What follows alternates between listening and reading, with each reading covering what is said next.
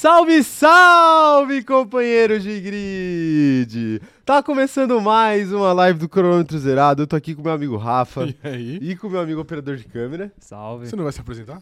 E Faltou você falar que você é o Caio. eu sou o Caio, É isso, claro. perfeito. E não, eu vou, eu queria fazer um comentário aqui antes disso, que é o seguinte, pô, é a gente começou a live na hora hoje, Na né? hora, perfeitamente. sim. Cravado aqui em No ponto. 00, né? 00 em ponto, né? Sim. Geralmente a gente atrasa cinco minutinhos É, aí, exato.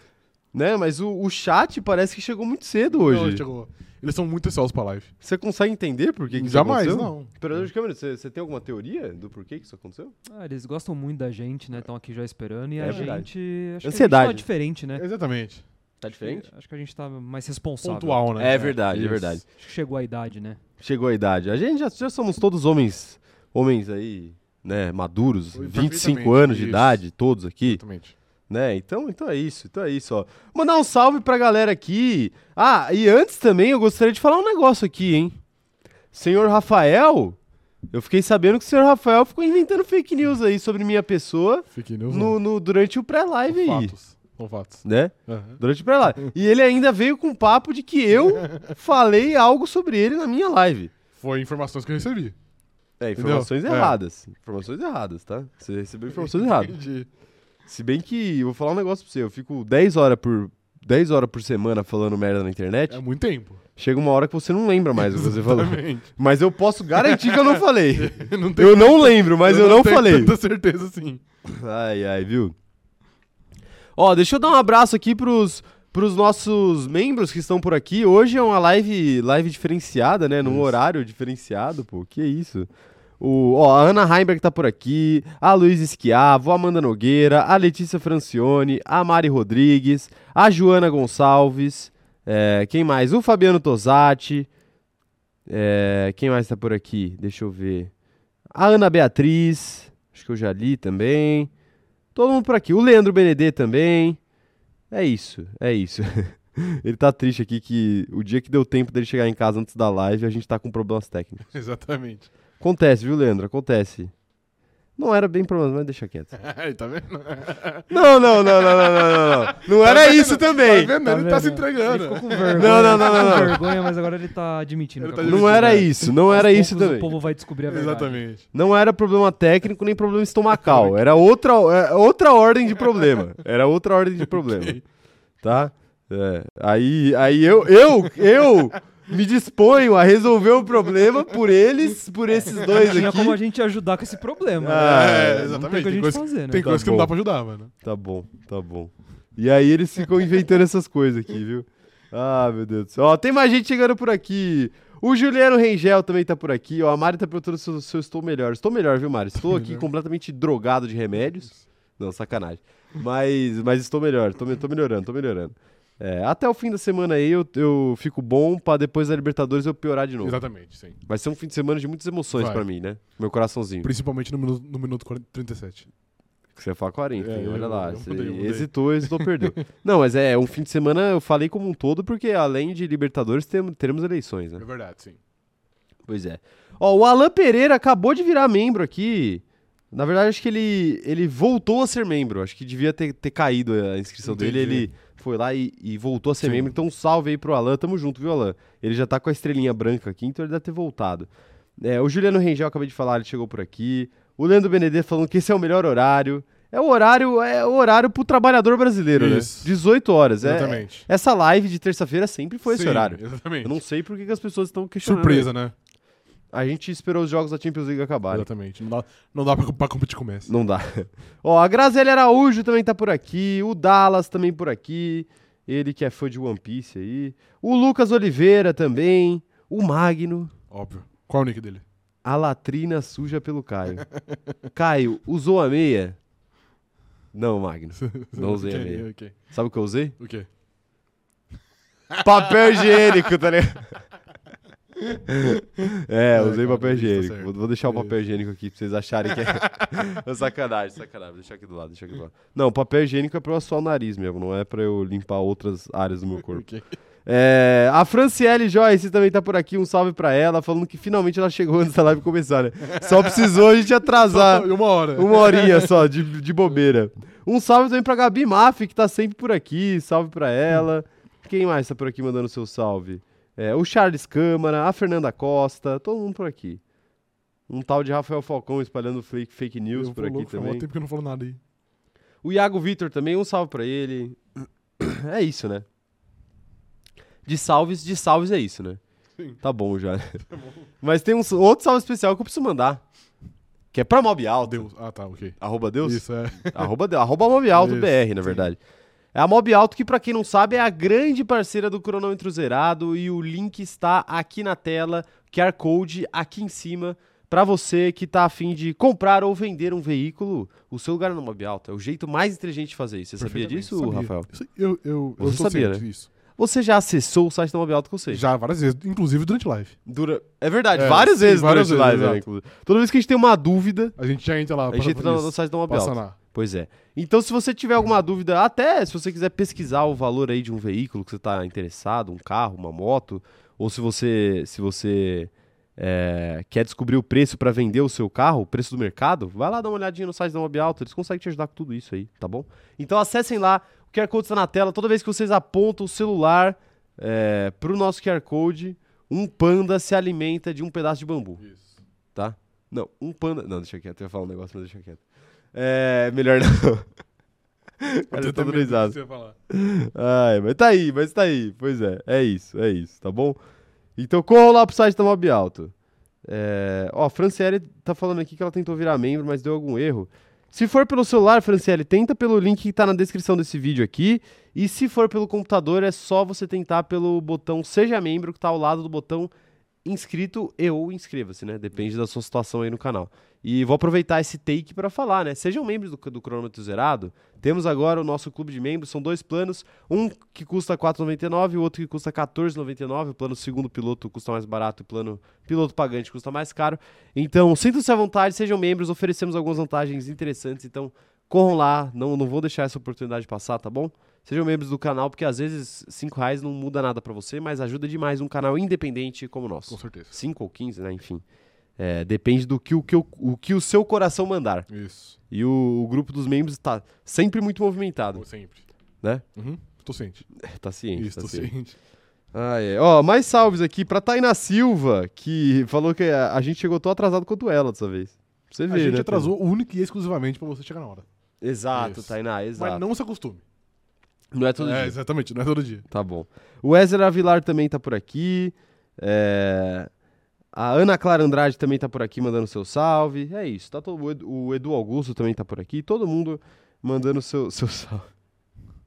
Pô, pô, aí é complicado, hein? O Edu falou que ele mandou um salve aqui pro chefe dele que demitiu ele pra ele poder assistir a live. Logo hoje que a live começou depois do horário comercial, né? Exatamente, sim. Logo hoje. É, e ô Edu, boa sorte aí na- nas suas em- novas empreitadas. Sim, é verdade. Né? Boa sorte aí. E faça uso do auxílio desemprego. Seguro, desemprego. Seguro-desemprego, É, bom exato. demais. Isso aí que o, o Bolsonaro ainda não conseguiu acabar com isso. Ainda. Dá mais uns dois meses pra ele que que ele vai. Olha só, até morrendo aqui. A Gabi Ferrarini também tá por aqui, a Esther Ribeiro também tá por aqui, o Guilherme Muniz também. Todos chegando atrasados, vocês que pensam que vocês chegaram atrasados, não tem nem os recados iniciais ainda. E os recados iniciais são os seguintes, hein? Se inscreva no canal, ative o sininho pra receber as notificações e não se esqueça também de deixar o like nessa live, tá? Se estiver assistindo essa live depois que a live já acabou, deixe o seu comentário também, porque o seu comentário, ele é muito importante pra fazer a gente feliz. E claro, pra fazer o algoritmo do YouTube levar o nosso canal pra mais pessoas. Mas principalmente pra fazer a gente feliz. Uhum. Então deixe seu comentário aí também que a gente quer saber sua opinião, mesmo você é, não participando ao vivo aqui com a gente, tá? Outra coisa importante que você pode fazer é seguir o Cronômetro Zerado nas nossas redes sociais. É arroba cronômetro zerado lá no TikTok e no Instagram, é arroba cronômetro zero lá no Twitter, tá? Sigam-nos, sigam-nos os bons e sigam-nos também nas nossas redes sociais pessoais, arroba Caio Diniz e arroba Rafa Gustavo Underline. O. Rafa está no Twitter e no Instagram. Eu estou em tudo que você puder imaginar, tipo, tudo mesmo. YouTube, é, plataforma roxinha de lives, fazendo, fazendo live aí toda semana. Tô também no TikTok, tô também no Twitter. Apenas no Twitter eu sou arroba Caio Diniz 1, porque canalices foram feitos com a minha conta. Exatamente. Tá? Mas a gente Pela tá por sua lá. conta, na verdade. É pela minha conta, exatamente. Mas a gente tá por lá, tá bom? É, então é isso de rede social. Agora, outra coisa importante é que a gente tem um grupo do Facebook aqui para todos os companheiros de grid. Pois é, eu falei aqui de grupo no Telegram para os membros, é exclusivo dos membros, mas o grupo do Facebook é para todos, Rafael. Todos, todos sem exceção. E o link está na descrição desse vídeo aqui, dessa live ou de qualquer outra live do nosso canal. Então acessa aí, corre lá pro nosso grupo Facebook, tá bom? Assim a gente não perde tempo e reúne todos os companheiros de grid, mesmo fora dos horários de live. E outra coisa que é muito importante para finalizar é o nosso Spotify. Caso você assista a gente por lá também, o que é sempre muito bem-vindo, é, classifique a gente lá com 5 estrelas, porque a sua classificação ajuda demais o nosso canal a chegar mais longe. A gente está quase batendo mil avaliações positivas lá no Spotify. A gente queria chegar nesse número até o fim do ano. Então, se você é, gosta da gente, escuta a gente pelo Spotify também de vez em quando, não precisa ser sempre, mas de vez em quando, aproveita, corre lá e deixa 5 estrelas pro nosso canal. Perfeitamente. Perfeito? Perfeitamente. E o que, que a gente vai falar hoje, Rafael? De muita coisa. Muita coisa. Muita notícia. Notícias da Isso, semana, né? exatamente. É isso. Era isso que eu queria que você, Ok, você respondesse. Tá. Faltou um entrosamento aqui. Entendi. Faltou um entrosamento. Vamos falar sobre notícias da semana, as principais que rolaram no mundo da Fórmula 1 nessa semana. Então, eu já gostaria de, de começar aqui com uma notícia que vai te fazer sorrir, talvez. Vai? Eu Você acho que vai, né? Posso. Posso cravar. Então ela- a notícia é: Lionel Messi fecha com o Corinthians por três anos. Não, Recebendo 650 reais por mês. não. É apenas isso que poderia te fazer sorrir? Eu acho que no momento é. Ok, tá bom. A notícia é outra. A notícia é Então o vai. seguinte, ó. Felipe Massa fala sobre convidar Daniel Ricardo para a corrida de duplas da Stock Car.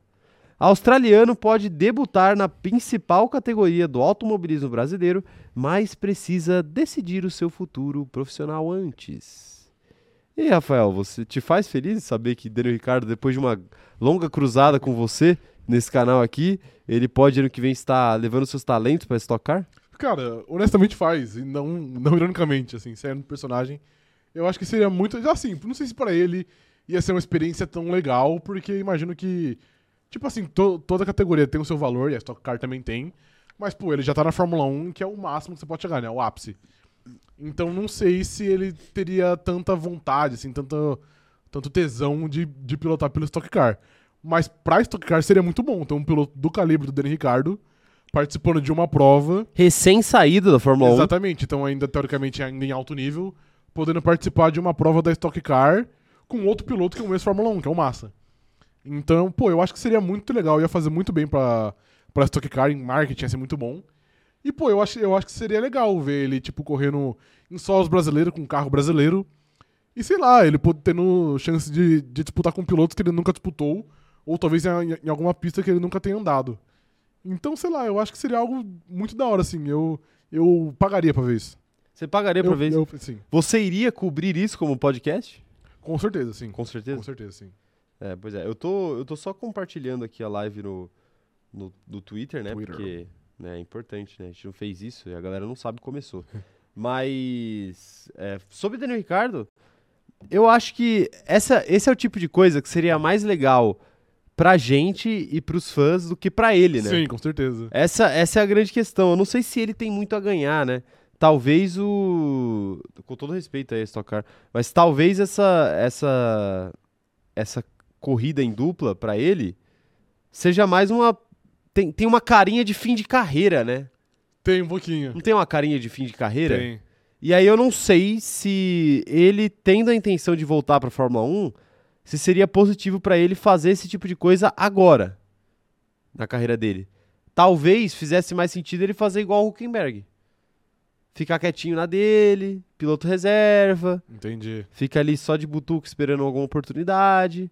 Huckenberg tem alguma chance de voltar pro grid aí, Sim. né? Esse ano que vem. Uhum. Apesar de que eu acho que não vai voltar. Vai, é. Mas alguma chance ele tem e alguma chance ele teve aí. Uhum. Então eu acho que se o Ricardo quiser voltar para Fórmula 1, se esse for o objetivo final dele, eu acho que talvez seja melhor ele, ele se esconder um pouquinho dessas coisas. Mas você acha que preju- prejudicaria tanto a imagem dele assim, a ponto de uma possível volta à Fórmula 1 ser, ser dificultada por isso?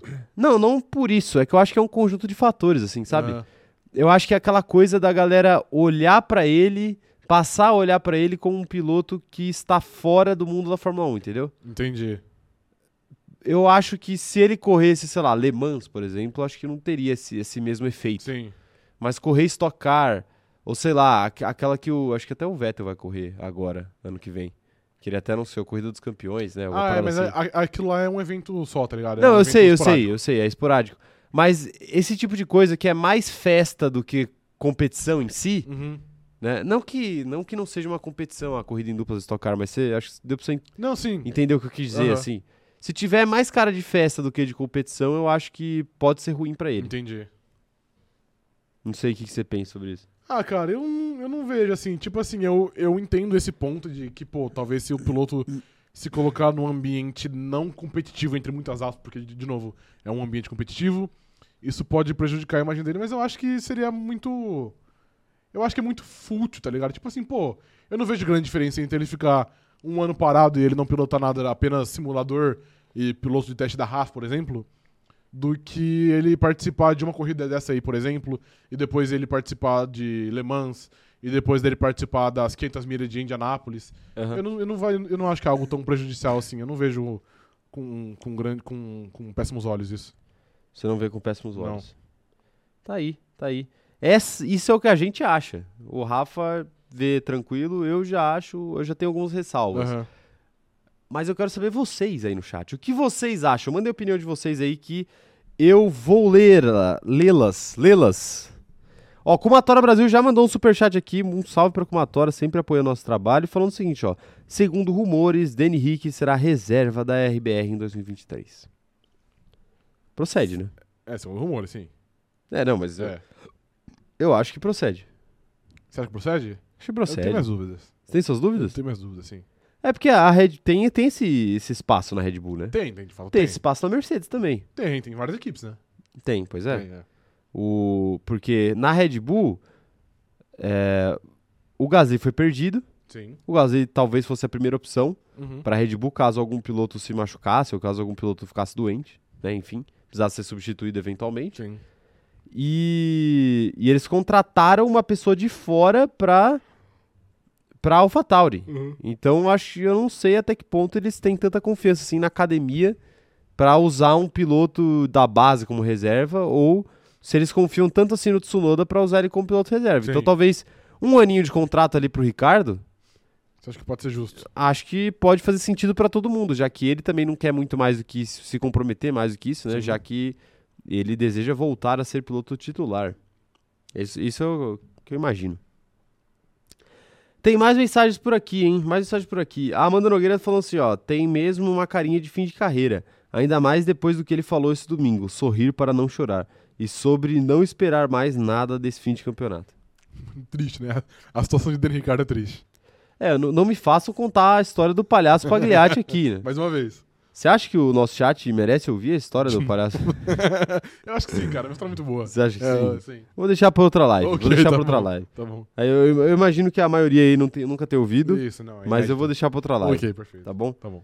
É, ó, o Emanuel Alves tá falando aqui, ó. Se o Ricardo realmente quiser voltar pro grid em 2024, o melhor caminho é ficar sob a tutela do senhor Toto Lobo. E aí, é melhor ficar sob a tutela da Red Bull ou da Mercedes? Cara, é muito difícil. Honestamente, eu acho que os dois são muito, são, são muito similares e cada um tem a sua vantagem e a desvantagem.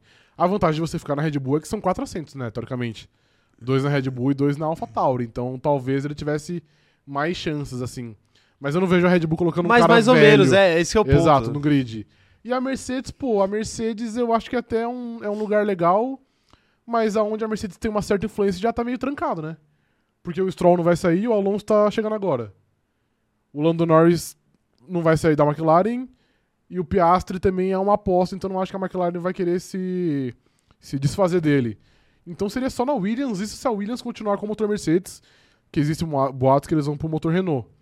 Então também não sei até que Não, ponto e- o Toto Wolff ou a Mercedes vai ter influência no grid daqui a um ano, por exemplo. E falando em Williams, tem a notícia aí da possibilidade da chegada da Porsche. Exato. Então não sei também se tem uma grande vantagem dele ficar com, com, com Toto Wolff ou, ou Red Bull.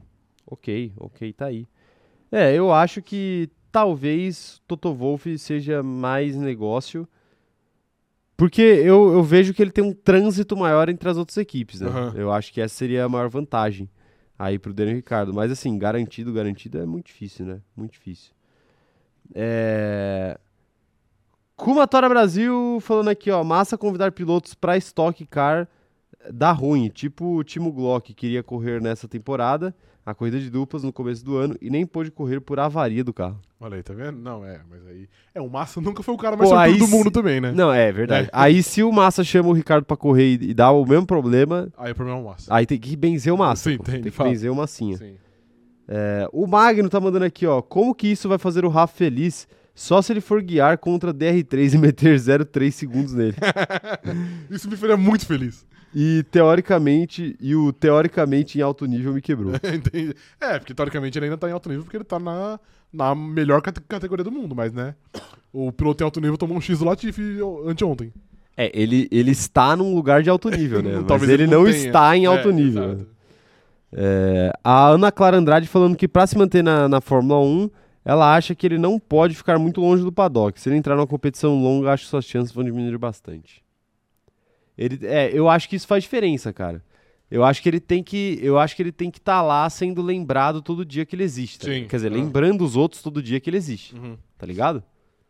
S- Sumir, não acho Sumir que do seja, mapa, é. sumir do mapa, não acho que seja a melhor opção. E, e se você for correr uma temporada inteira por outra categoria, eu acho que é meio que sumir do mapa. É, então, por isso que eu acho que é, eu acho que é melhor ele participar desses eventos, eventos pontuais como Race of Champions e Stock Car do que eles, por exemplo, fazer um ano de Fórmula E, vai, por exemplo, que a gente brinca muito aqui.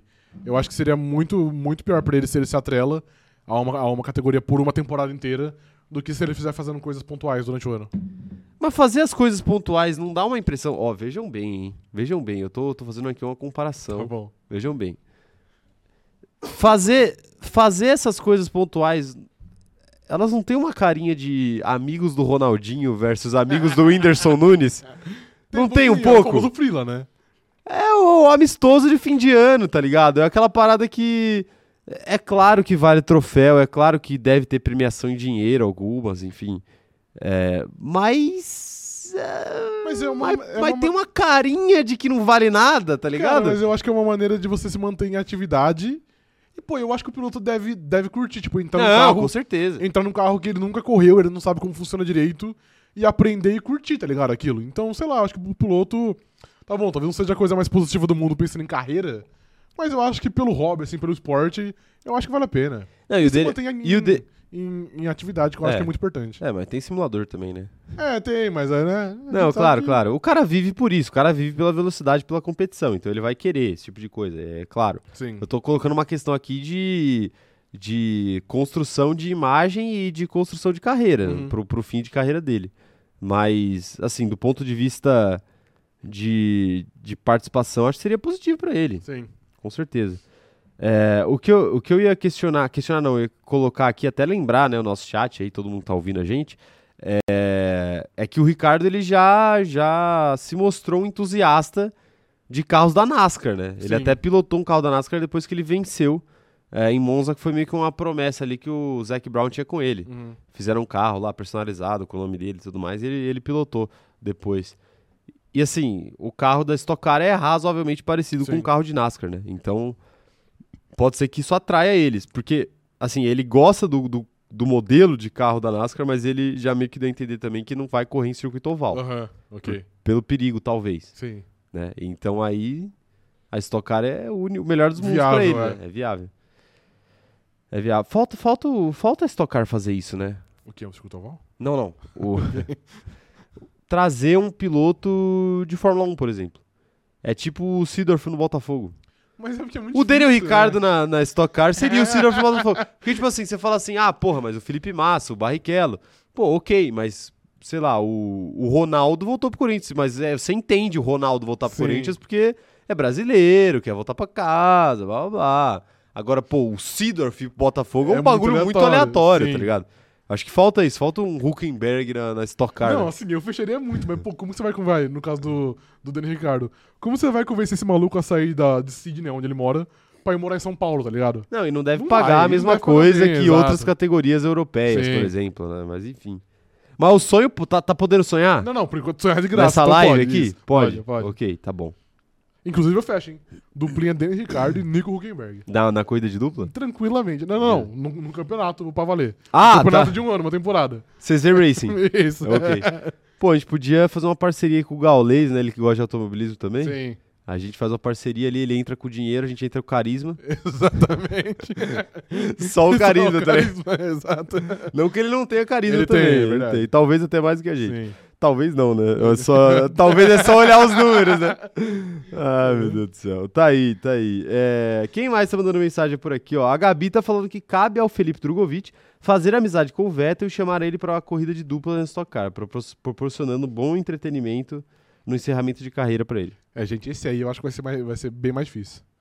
Vettel. Ele não, quer mas o, mundo. mas o, o Drogovic, ele não, ele não participaria de uma corrida assim, de bobeirinha, né? Acho que ele nem pode, né? Contratualmente, talvez ele não possa, né?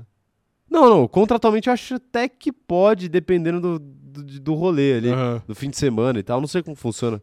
Mas eu falo porque a corrida de dupla é os pilotos que estão lá, Chamou mas alguém. é alguém, não é? Tipo assim, pô, Eu o Drogovic é. não tá lá, tá ligado? mas o Pietro já correu aleatoriamente pela Stock Car, não correu? Ele correu. Ele correu já. já sim. Correu, né? Correu. Ele correu algumas até, na real.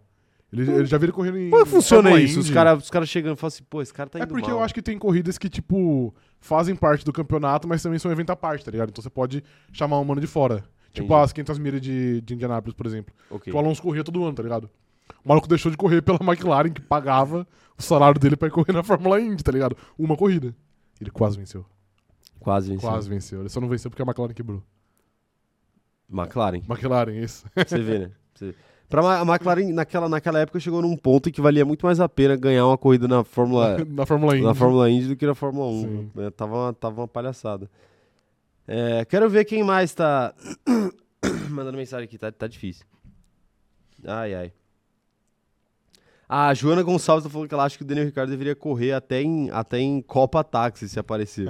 Não é certo que ele volte pra Fórmula 1, então tem que tentar ficar em evidência o máximo que der. Ele tem que correr Copa HB20. Copa HB. É, que existe. Pô, existe, existe.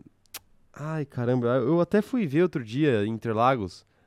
Como que era? Era, foi no mesmo dia que a Copa Truck. Que Aham. tá aí uma outra opção Sim, também. legal. Mas é, mas é tipo, não é HB20, mas é tipo só com Fit carro. Pulse. Isso, é- não, não Fiat Pulse, é só com carro de rua assim, tá ligado? Entendi. Tipo, Honda Civic. Aham. É, tipo, tipo sedã de rua e os caras botam pra correr mesmo. Lógico, o carro é modificado, Modificado, né, e tudo mais. Ai, ai. É, Mariana Rodrigues falando aqui, ó, se o Daniel Ricardo for pra Mercedes, a gente vai ter conteúdo dele com o Russell. Se ele for pra RBR, a gente volta a ter dele com o Max. Pra nós, qualquer lugar é É vitória. verdade, tá vendo? É isso, isso é não é? verdade. Não é vitória? Isso. Pensando até a longo prazo, talvez a, a Mercedes seja muito melhor, porque eventualmente o Russell vai ficar suspenso de uma corrida porque ele causa muitos acidentes, né? E ele pode correr uma corrida. E Mas ganhar, quanto que tá? ele vai bem, ele vai ser o novo Nick DeVries. Ele vai substituir alguém, vai bem e vai conseguir o seu, o seu lugar de volta na Fórmula 1. Mas quantos pontos ele, quantos pontos ele tem na carteira já? O, o, o Russell, pouquíssimos, É, né? Ele, então. ele, ele, ele, ele é inglês, né? Ele, ele recebe poucos pontos. Posso fazer uma crítica pra Claro, você aqui? Sempre, sempre. Pra você, Claro, tá não é pro Russell. Tá bom, ok. Então talvez você não esteja fazendo o seu trabalho direito. Tá bom. Se ele não tem ponto na carteira, Pô, mas a minha influência ainda é pouca, né? Então sou, talvez, eu, não, eu não sou o Fernando Alonso, porra, eu não sou o Bernie Eccleston. talvez você não esteja fazendo o seu trabalho direito. Não, Só queria deixar isso Não, aqui. Mas também eu posso, eu posso me defender aqui? Pode. A minha jornada é mais ou menos recente ainda, né? Eu, e eu já tô colhendo grandes frutos. Não, é recente e você começou antes que todo mundo. Exatamente. Que agora virou moda Sim, agora tá fazer moda. meme pra Exatamente. criticar George Russell. Você começou antes de todo eu mundo. tava nas trincheiras já. Você tava nas trincheiras. Isso, isso tem que ser dito aqui. Tem provas. Tá, tá filmado. Exatamente. Tá filmado só pros membros, mas foi Sim. filmado. Né? Então, Isso. é importante. Mas, assim, não dá pra gente comparar o sucesso que você tá, tá, tá conseguindo aí com o Sim. George Russell com o sucesso que eu tenho toda vez que, eu- que algum fã de Carlos Sainz me manda dar uma mamada nele. É, mas é que você já tá batendo em cachorro morto, né? Eu tava nessa com o Dani Não, não, Ricardo, mas, mas aí, eu- Aí eu fui, eu fui buscar competitividade, Sim, entendeu? Porque, claro, Porque claro. acabou. Mas, ah, mas eu esperei o, eu esperei ele levantar. Não, é, isso é verdade. Não sim, é? Eu sim. parei de bater. É verdade, sim. Eu fiquei um tempo aí sem bater e aí eu voltei a bater Mas quando, ele, quando é- ele ganhou uma Mas pole. você sabe que ali é só uma pancada que acaba já de novo, entendeu? Ele já cai de novo. É, não tem graça. É só esperar ele Tá levantar e se Tá empolgar. No box, quando o cara ele, ele toma um, um knockdown e tem a contagem ele levanta, você sabe que no próximo, no próximo golpe bem dado ele já vai desmontar de Já novo. vai desmontar É, de novo, é verdade, é verdade. Esse é o meu caso aí com o Isso. Carlos Sainz. Mas tá aí, tá aí. O- esse canal aqui é sobre isso. Exatamente. É sobre, é sobre vitórias e Isso, narrativas. Exatamente. Ah, é, mas a, a felicidade é que a gente não perde nunca. Nunca. Ai, ai, é isso. Você acha que vale ficar mais tempo nessa notícia ou você quer Não, acho que, tocar, o, acho que já podemos. tocar o barco? Acho que podemos ir pra próxima já. Podemos tocar o Sim. barco. Tá bom. Tá bom, eu vou pra próxima aqui Tem, muito, então. tem muitas notícias hoje, acho. Tem muita notícia, né? Não é todo dia que isso acontece. É né? raro, sim. E por que que você, por que que você fez o roteiro igual idiota hoje? Gostou, mano? Hoje eu, hoje eu Gostei. bem, mano. Eu gostei, eu gostei. Eu vou- Esse, dá, esse é family friendly, dá pra compartilhar com os membros depois. Depois da live eu compartilho. Williams confirma Sargent para 2023, desde que americano consiga pontos de superlicença. Piloto é o terceiro do campeonato da Fórmula 2 e precisa terminar entre os cinco primeiros. Ou seja, Tá quase certo Logan já, né? Sargent será piloto Williams ano que vem, para tristeza dos fãs de Nico Huckenberg. Uhum. Você, no caso. E aí, o que você pensa sobre Logan Sargent recebendo sua oportunidade? Inesperado, né? Cara, inesperado não. Eu tinha dito aqui até algumas lives atrás que eu achava que tava tendo um lobby muito grande pra ele entrar na Fórmula 1 e a Williams era o único caminho viável. É que é meio cedo, né? Cedo... Por isso que eu falo. Cedo porque ele nem brigou por esse campeonato, cedo porque ele é jovem. Sim, não, de fato é. É? Mas sei lá, eu já via meio como um movimento óbvio por parte da Williams. Eu achava que era muito difícil eles, eles não eles não fazerem isso desde quando eles anunciaram que o Latifi ia sair. Então, sei lá, não foi algo que me pegou muito de surpresa. Eu não sei se é o movimento mais seguro do mundo, porque a gente tem outros pilotos, por exemplo, que se mostraram melhor esse ano, como o Tal Pucher, como o Drogovic. Mas eu achava já que isso ia, ia rolar. E sei lá, ele não vai ser pior que o Latifi, eu tenho quase certeza disso. Então, eu acho que é um movimento até justo. É uma aposta, né? Vai que esse cara é o novo Batman, é o novo Ayrton Senna. É o Ayrton Senna americano. Então, eu acho que é uma aposta válida. Não acho que é a aposta mais segura, mas é válida. E, de novo, eu acho que tinha um lobby muito forte pra ele entrar na Fórmula 1, então eu acho que era inevitável ele entrar. Respeite o, o nome de Ayrton Senna. Não, eu respeitei. É, n- C- Senna, Senna de outra nacionalidade só existe Apenas um. o canadense, verdade. Só o canadense, Sim. tá bom? Mas tudo bem, vou deixar desculpa. passar. Logan Sargent precisa ir pelo menos de uma pole na chuva pra gente poder começar a chamar ele de, Ok, tá bom, desculpa. de cena americano. Ok, tá bom. Tá desculpa, bom? Vamos combinar assim? Tá bom, perdão, perdão. Pole na chuva vale o apelido. Ok, perfeito. Você tá tem bom. que merecer. Tá bom, tá tem bom. que merecer. Meritocracia. Ó, o- um salve, antes de, eu, antes de eu falar minha opinião sobre o Logan Sargent aqui, Logan Sargent aqui, um salve especial pra Gabi Maff, que virou membro do nosso canal aqui. Bem-vinda. Seja bem-vinda, Gabi. Seja bem-vinda. Procure suas vantagens. A Gabi que tá sempre aqui no chat, então tenho certeza que ela aproveitará todas as vantagens. É, tá todo dia aqui com a gente. Então, Sim. salve, Gabi. Muito obrigado aí pelo seu apoio de sempre, tá? É, Mas assim, a questão, a questão do Logan Sargent pra mim é o seguinte. É exatamente isso que você falou. Eu não vou falar mais nada, tá ligado? Eu vou só concordar com você. Não, é exatamente isso que você falou. O ponto pra mim é pior do que o Latifi, ele não, vai, ser. Exato. Tipo assim, é, é muito improvável que ele seja pior do que o Latifi. Então vale a pena você se você arriscar nele, porque você sabe que dificilmente ele vai bater mais que o Latifi, Uhum. dificilmente ele vai gastar mais que o Latifi. Entregar menos. Eu acho que talvez, assim, eventualmente ele possa até ter menos ritmo na primeira temporada dele. Uhum. Mas prejuízo ele não vai dar mais. Sim. Então, essa, essa é a questão que a Williams tem que colocar na balança, né? E, e assim, agora que eles têm um piloto mais, mais consolidado, que eles sabem que vai ficar, que é o Albon, eles podem trabalhar com um cara mais novo. Sim. Porque a- o problema do Russell pra Williams era, era que eles sabiam que tinha data de validade, né? Hora ou outra ele ia embora. A Uhum. questão é, mais cedo ou mais tarde? Acabou sendo mais cedo, entre aspas. Agora que eles têm o álbum, que é um cara que eles gostam, que é um cara que eles sabem que vai ficar o quanto eles quiserem que ele fique, assim, né? Desde que não surja nenhum outro assento melhor no grid pra ele, o que eu não acho que pa- aparenta que vai surgir nos próximos anos. É, por enquanto não. Então eu acho que eles estão tranquilos aí pra trabalhar com um piloto mais jovem. Uhum. E, e agora e agora o negócio é esse. Ia ser o De Vries, que não é jovem, Não, tô longe disso. longe disso, mas, né, na falta do De Vries, vai Logan Sargent. Sim. E aí eu acho que eles podem explorar o lado dos Estados Unidos aí nessa brincadeira, né? Eu acho que talvez seja até o ponto principal, né? Tipo assim, o Latifi trazia dinheiro porque ele pagava pra Sim. estar lá. Mas o Logan Sargent vai trazer dinheiro também de outras De formas, outras né? maneiras, é. Tipo, marcas americanas patrocinando, propaganda, enfim. Uhum. Pode ser que isso seja. Na hora de pesar na balança, isso pode ter feito a diferença. Sim, concordo. Mas você acha que. Você acha que o, perder o De Vries foi um baque grande pra, pra Williams? Não. Não acho, tipo assim, Não, baque que eu falo é tipo uma surpresa. entendi. Ainda acho que não. Ah. Tipo assim, eu acho que a partir do momento que. Isso é meio difícil, na verdade. Mas eu ainda não acho porque, pô, não é como se eles estivessem perdendo um grande. Vamos, vai, voltar alguns anos. Não é como se eles, se no meio da temporada, o Russell fosse tomado pela Mercedes, por exemplo, vai, na temporada de 2020, vai, que foi a última. O Russell tava indo muito bem e a Mercedes tomasse ele no meio do ano e colocasse ele no carro da Mercedes já. Isso, isso seria um baque, mas eu acho que você perder um piloto, que era o piloto. Vai, o próximo piloto na sucessão, digamos assim. E assim, eu não acho que tem grande fator. E assim, é só o Nick De Vries também. Eu fico zoando mu- muito ele aqui. Ele é um piloto mediano, bom, de mediano pra bom. Ele tem as suas, as suas qualidades. Já mudou o discurso. Não, veja bem. Ele tem as suas, as suas qualidades, mas ele só é o Nick De Vries, um jovem de 27 anos. Então, pô, será que daqui a dois anos o Logan Sargent não pode ser pelo menos similar ao Nick De Vries? Então eu não vejo como baque. E se a Williams, Não, vê, não, co- não. E se a Williams vê como um baque, aí é um problema muito grande da Williams. A única maneira deles serem semelhantes num futuro próximo, não- na verdade, não existe, né? Não existe? Não, a única maneira deles serem semelhantes num futuro próximo é a gente descobrir que o Logan Sargent, na verdade, é um, é um gato. Pode ser, exato. E aí ele tá, ele tá falsificando a idade dele e, na Isso. verdade, ele tem 5 anos a mais aí. Exatamente. Porque essa é uma questão também, né? O De Vries tem 28 anos. 27, acho que é. 27 anos. Pô, o Sargent tem 21, né? Uhum. Então, É tipo mu- assim, Muita diferença, né? se você ficar 6 anos com ele, que piloto que ele será? Uhum. Né? Isso é, isso é uma questão a se analisar também, né? É claro que dificilmente alguém na Fórmula 1 fica 6 anos no mesmo lugar. Uhum. A não ser que você queira, né? A não ser que é, seja uma equipe de, de topo e Sim. que você queira muito. Uhum. Como é o caso do Hamilton, é o caso do Verstappen, Sim. é o caso do Leclerc, que tá caminhando pra isso. Uhum. Mas são só esses três também, Sim, né? é. Provavelmente o Russell vai ficar agora também. Mas.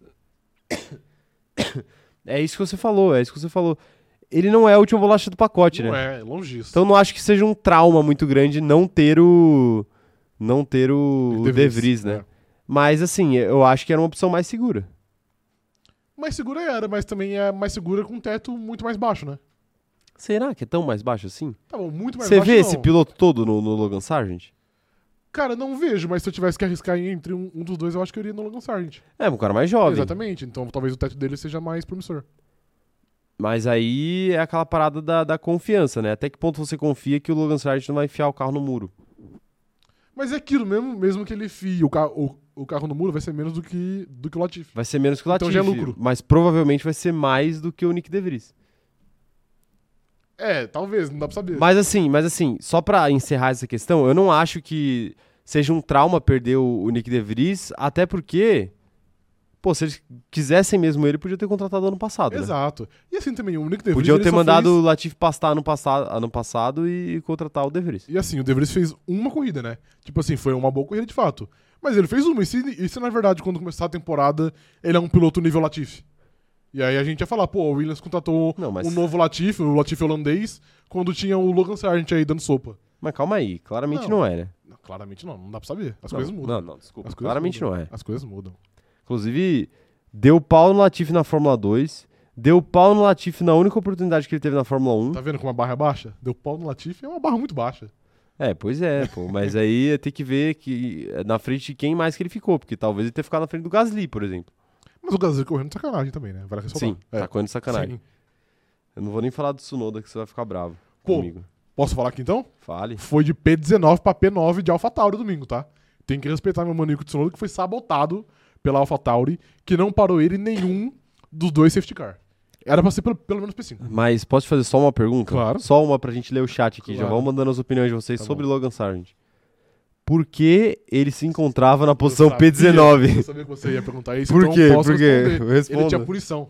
Ele não tava em P19 de verdade. Ah, tá a bom, punição tá rebaixou ele ao P19. Entendi. Tá vendo? Seu argumento ca- caiu por terra. Caiu por terra. Isso. Tá aí, caiu por terra. Tá vendo? Eu fui, fui é, humilhado ao vivo aqui.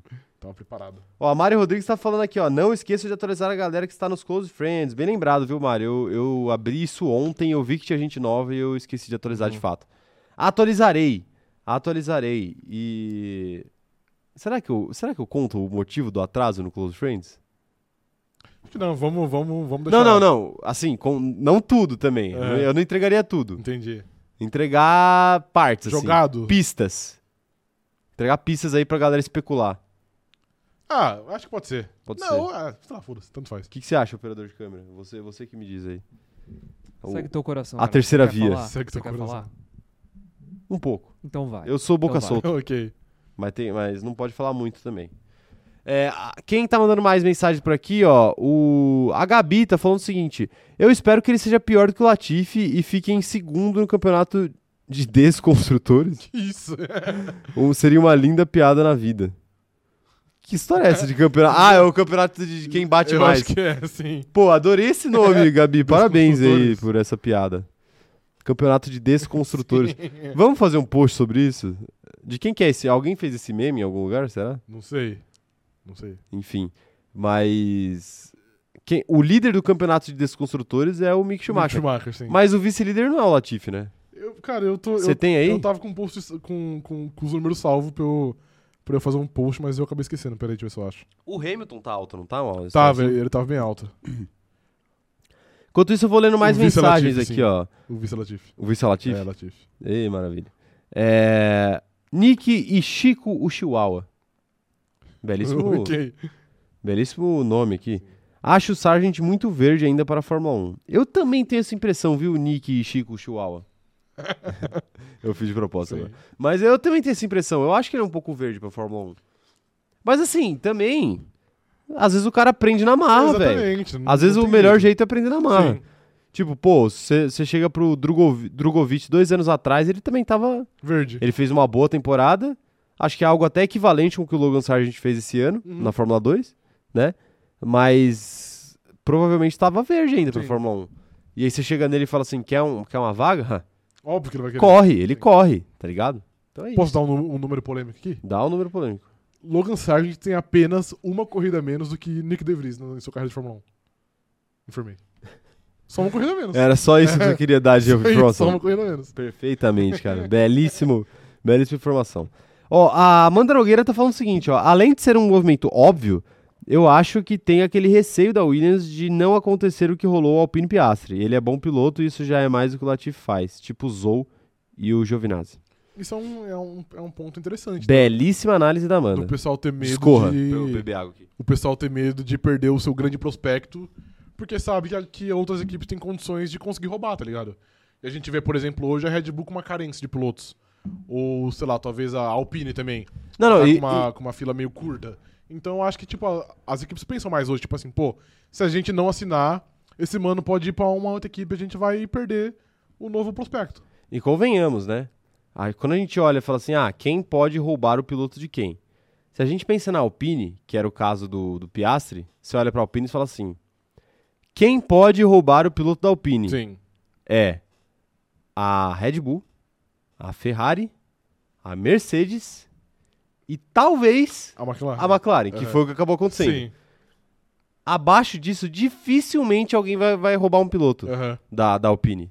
Porque, tipo assim, por que, que o piloto Alpine vai pra Aston Martin? O cara tem que acreditar muito no projeto, Sim. né? É o Assim como o Alonso. É. É, ou o dinheiro. Mas aí já é uma situação diferente, porque é um cara que já tá no fim da carreira dele. Então Sim. ele. Então quem tá no fim da carreira geralmente procura muito mais por contratos longos do que necessariamente por competitividade imediata. Uhum. Então acho que o, Al- o Alonso cai nessa, nessa seara aí. É, agora, a Williams, Todo mundo poderia roubar. absolutamente qualquer equipe consegue levar, velho. Sim. Consegue levar. Pô, se, o, se daqui dois anos, a, ano que vem, talvez seja o último contrato do Bottas, né, na, na Alfa Romeo. Eu acho que era. Então, assim, se, sei lá, em 2024 a Alfa Romeo buscar um novo piloto porque o Bottas vai sair de lá e o Logan Sargent tiver feito mais um, tivesse ficado na, na Fórmula 2, aí, pô, pra ele ir, não é tão difícil não, viu? Muito pelo contrário. Não é tão difícil não, né? Imagina o cara fazer uma puta temporada, passa o carro em cima de todo Sim. mundo. Todo mundo Aí ele- de olho. Aí ele vira o alvo, né? Uhum. Ele vira o alvo. O Tauan Souza falando, insisto, amigos, o único problema da Williams é o livery. Muda para o clássico. É a pintura, pra quem não Sim. entendeu. Muda. Muda para o clássico, automaticamente o carro baterá 32 segundos no segundo lugar. Caraca. Realmente, então acho que vale o teste. Qual que é a livery da Williams que vai levar o. o qual a pintura de carro da Williams que vai vo- levar a equipe à glória de novo? Cara, eu imagino que seria. Ah, aquela. É, aquela azul e amarela da época do Senna, enfim, do. Dá pra Mansell, fazer, hein? Exato. Dá pra- Não tá tão longe. Não tá assim. tão longe, exato. Pois é, era um azul escuro, né? Sim. Hum. Tá aí, tá aí. Bruno Coller falando o seguinte, ó. Eu e o Sargent temos a mesma idade e os dois trabalham com carro. Ele piloto de Fórmula 1 e eu Uber. Vocês são quase iguais, cara. Quase iguais. Pô, Bruno, se eu tivesse que confiar aí é, no serviço de alguém, eu confiaria no seu. Com certeza, sim. Tá. sim. É isso. Peçam, deem gorjeta pro Bruno, caso vocês encontrem ele. Exatamente. Quem mais tá mandando mensagem por aqui, ó? Tinha mais alguma coisa que eu queria falar sobre o Logan Sargent? Não, acho que por enquanto não. É, O Vinícius Pereira falou o seguinte, ó. O Sargent disputou o título da Fórmula 3 contra Piastri e Puché. Tem tudo pra ser melhor que o Latifi e acho ele comparável ao De Vries. É, eu acho também. Eu acho que é mais, mais ou menos por aí. E de novo, é muito mais pelo teto, né? Um piloto de 21 anos que já mostrou coisas boas, então da- talvez daqui a alguns anos ele esteja muito melhor do que todo mundo espere. Pois é. O Gabriel Marinho tá dando a ideia aqui de contratar o Massa por três anos. A favor. Sou a favor único e exclusivamente pelo, pelo fanismo. Pois é. O, a Ana Heimberg tá falando aqui que. Tá falando aqui, ó. Rafa, brigar com uma pessoa gripada é covardia. Se por um acaso é alguma indireta Eu, a minha eu pessoa? acho que foi bem direta, na verdade. Não foi direta, não. Bem direta? Foi bem direta, isso. Que isso? Por que que o, eu queria saber por que, que o William Alves digitou apenas a palavra gravidez? Gravidez, Aqui, ok. né? Às vezes Pô, ele vai ser papai. Ou ele tá desejando que um de nós seja, né? que venha com saúde, operador de câmera! Parabéns. Que venha com Sempre saúde! ser tio, velho. Parabéns. É, eu também, pô. Eu virei titio esse ano, sempre cabe mais um. Ai, ai. Titio Caio vai amar muito o filho do operador de câmera. Quem mais tá mandando mensagem por aqui, ó? O, o Magno tá perguntando, Caio e Cajuru, os, boca, os bocas loucas? Olha, É. tá faltando muita coisa ainda pra ser um boca louca tal qual o Cajuru. Tá faltando, tá faltando. É... Quem mais tá mandando mensagem por aqui, ó? A Ana Heiberg tá falando que geral ficou traumatizado depois do caso Piastri. E completando aqui, falando o seguinte, ó. Eu tenho dó da Williams só de olhar o volante deles. Caraca, isso foi muito específico. Tá tudo bem, Ana? Tá tudo bem. É, mas é porque a Williams é o único volante que não usa o, o painel junto, né, do volante. Ele é no carro. O painel falou a telinha lá. Eu sei, eu sei. Mas- Depois, o display. Depois a Isso, galera não sabe por que, que as coisas dão errado lá, né? mas você que só por isso, então? Eu- Só por isso, se mudar o volante, a Williams já volta Aí no topo resolve, né? automaticamente. Que isso, ô Ana, que isso. Olha o que a Ana falou aqui no chat. Ela falou que eu parei um bebê no banheiro antes da live começar. Boato não conta. Meu Deus, aí vocês vão ficar com esses, esses boatos aí de. Boato não conta. Esses, esses boatos aí de, de, de ida ao banheiro, pô. Eu vou, eu vou, vou, dar, vou ter que dar a letra no, no, no Close Friends, tá ligado? Senão esse boato vai se espalhar, pô. Não vai ter jeito.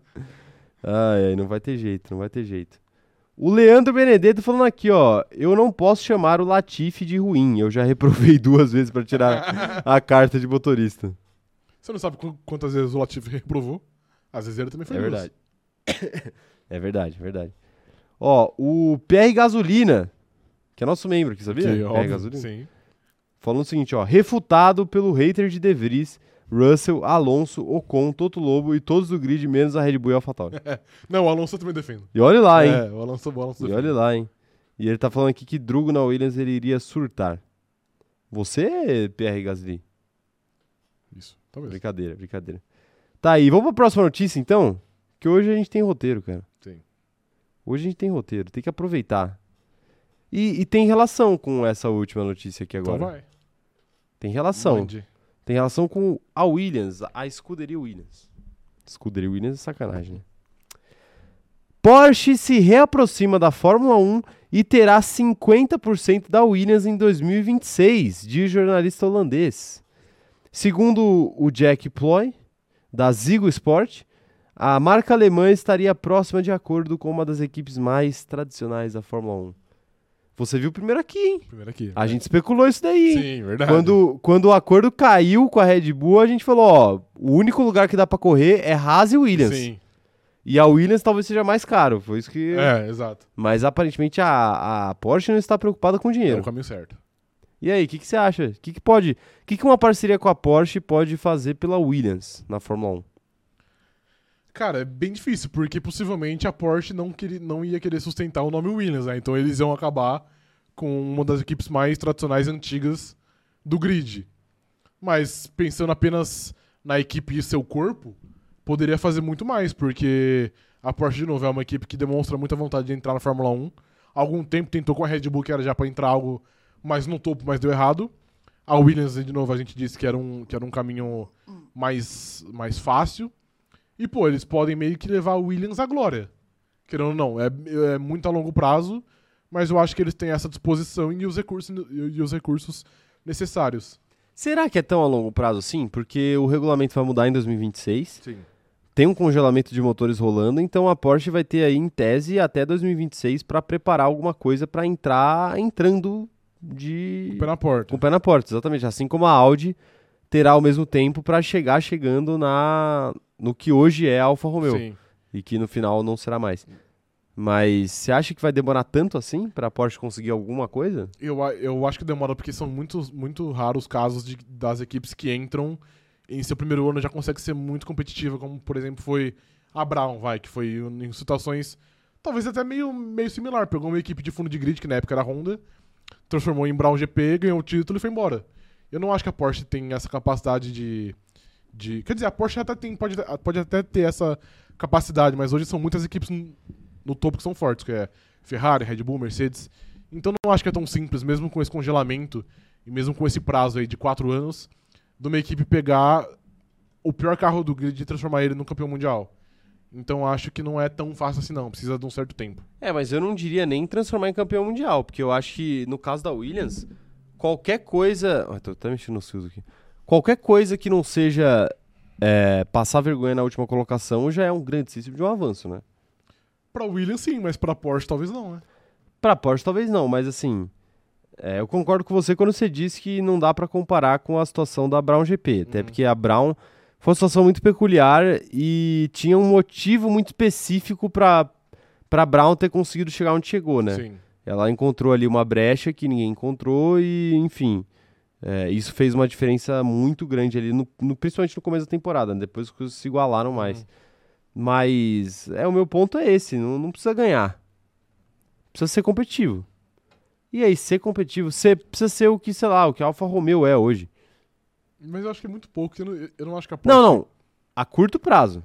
A curto prazo, ok. Curto prazo. Tipo, chegar sendo isso, entendeu? Aham. Esse que eu acho que é o ponto. Aí, de- aí a partir disso, você vai evoluindo pra chegar pra, enfim, estar lá em cima. Entendi. É que quando... Que aí eu acho que é até o objetivo, tendo em vista que você tá comprando uma equipe que tem uma grande tradição. Sim, Senão, era mais fácil começar do zero alguma coisa, né? equipe do zero, é. Tá. É, que, é que quando você disse de entrar, de chegar com o pé na porta, eu tava esperando algo mais otimista, de brigar pelo título, vai. Não necessariamente ser o campeão, mas pelo menos brigar.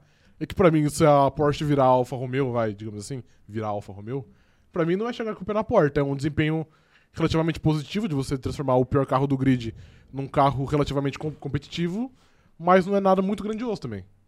Ah, é que eu acho que, por exemplo, estar onde a Mercedes está hoje é chegar no- com o pé na porta.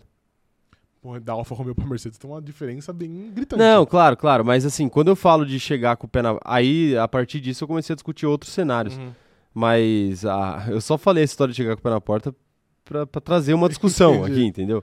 Não necessariamente é exatamente isso que eu acho ou, não. Eu tô, Uhum. eu tô conjecturando aqui com Entendi. você. Eu tô entendendo essa situação pra ver o que, que dá pra gente acreditar ou o que, que não. Uhum. Mas, é, de fato, assim, chegar pra ganhar é muito difícil. Sim. Mas chegar pra ser Alfa Romeo, talvez não, né? É, talvez não, de fato. Talvez não. O que, que os nossos companheiros de grid acham? Mandem aí no chat, eu quero saber, eu quero saber a opinião de vocês aí. Vão mandando. Que eu vou ler as opiniões da galera, mas antes eu gostaria de fazer mais algumas perguntinhas para o Rafa, pra gente debater aqui. É, que é o seguinte: se a Porsche de fato comprar 50% da, da Williams, quem vai ser a cara da equipe? Como assim? A Williams ou a Porsche? Porque a Williams é uma marca muito grande, né? E eu, muito eu grande. fico em dúvida em como que outra marca muito grande, como é a Porsche, por exemplo, poderia dividir esse protagonismo do nome da equipe, por exemplo, junto com a Williams. Se casaria ou não. Se a pintura do carro, como é, como é que ela funcionaria. É, se, se dentro desse acordo tá alguma coisa tipo, ó, a gente vai meio que é, colocar o nosso nome. Colocar o nosso nome e não interferir muito em outro, outras questões de Entendi. identidade ou de marca. Cara, eu acho que em um eventual primeiro ano até poderia ser algo mais. mais proporcional, digamos assim, que as duas equipes têm. Sutil. É, que as duas equipes têm uma participação na identidade muito grande, mas eu acho que a tendência é que com o passar do tempo a Porsche meio que que acabe com a Williams, tá ligado? A Porsche vá meio que englobando a Williams até, o- a- até o ponto que a Williams acabe. Você não consegue ver elas eh, coexistindo? Não, Williams Porsche? acho que não, até, até porque eu não acho Porsche que é... Williams? Porsche Williams. Eu acho que não, porque eu não vejo isso como o objetivo da Porsche. Eu acho que a Porsche quer entrar na Fórmula 1 pra, estrutu- fortalecer a marca Porsche. E eu acho que você compartilhar o nome Williams não é o caminho ideal que eles têm, pelo menos. Então eu acho que a, que a, que a tendência é que a Porsche engula a Williams. Interessante essa, essa sua concepção aí, porque é, eu, eu não tenho uma teoria formada sobre o que vai acontecer, mas é, eu, eu entendo também que é confuso, né? Porque é uma batalha de gigantes ali. Sim. E o fato de ter dado errado com a Red Bull, acho que talvez diz muito sobre essa questão da, da Porsche querer ser a protagonista. Sim. Tipo, se a Red Bull não aceitou a presença da Porsche, é porque talvez a Porsche quisesse algo Muita a mais coisa. que a Red Bull não queria oferecer. Sim. E assim, a gente sabe que se tem uma coisa que a Red Bull não tá afim de oferecer, é protagonismo. Uhum. Por tudo que a marca Red Bull faz dentro do esporte pelo mundo. Quando a gente fala de time de futebol, o Red Bull Leipzig lá na Alemanha, o Red Bull Salzburg lá na Áustria, Red Bull Nova York Uhum. lá nos Estados Unidos, o Red Bull Bragantino aqui. A gente viu. É mais ou menos igual, A exatamente. gente viu o que o Red Bull fez com o Bragantino aqui. Comprou o clube, primeiro ano, ah, mantém o logo, fica só o patrocínio, no segundo ano já Abraço. o logo, o escudo. É. Segundo ano já mudou o escudo, já virou Red Bull. Então Sim. assim, a Red Bull não está disposta a ceder protagonismo, porque a plataforma de comunicação da Red Bull é ser protagonista, é ser o conteúdo, tá Exato. ligado? Essa é a ideia. Aula de marketing pra vocês. É, Até me perdi aqui. Então talvez a Porsche não tenha dado certo com a Red Bull por causa disso, né? A questão é que a Williams não tá no direito de, de, de recusar muita coisa, né? Sim, exato. Porque a Williams tem dificuldade pra existir só. né? É, só que ao mesmo tempo a Williams também é uma instituição dentro da Fórmula 1 mais tradicional do que a Red Bull. Muito mais, sim. Muito mais tradicional. Então é curioso pra gente ver Uhum. como, é, como é que isso vai acontecer, né?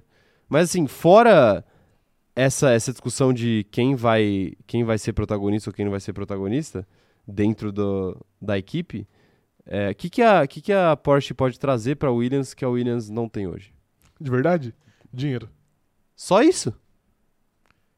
Eu acho que isso é o de menos, sabia? Você acha que é o de menos? Eu acho que isso é o de menos, cara. Cara, eu não acho que eles possam trazer, por exemplo, um nível de conhecimento, um nível técnico. Vai, vamos, vamos falar de nível técnico. Eu não acho que eles podem trazer um nível técnico tão superior ao que a Williams tem, por exemplo. Ou. Sei lá, qualquer, É que qualquer outra coisa. Ou, nível técnico, o que, que você quer dizer quando você diz nível técnico? Profissionais? Isso, De fábrica? isso. Recursos humanos e também recursos tecnológicos. Tá, ok. Então eu não acho que. Quer dizer, recurso tecnológico talvez sim. Por- Porque aí entra meio que dinheiro, né? Sim. A Porsche tem muito mais dinheiro pra construir para construir uma equipe do zero, assim. Pra mim, para mim é A Williams é caso terra arrasada, né? exatamente isso. Então, pra mim é o, é, o, é o principal ponto.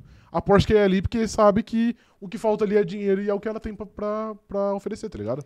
É que eu não acho que o que falta ali é dinheiro. Eu acho que a, a Williams, ela, ela... Porque assim, não tô falando também que dinheiro não é importante, mas agora, com o teto de gastos, dinheiro é cada vez uma questão menor, digamos assim.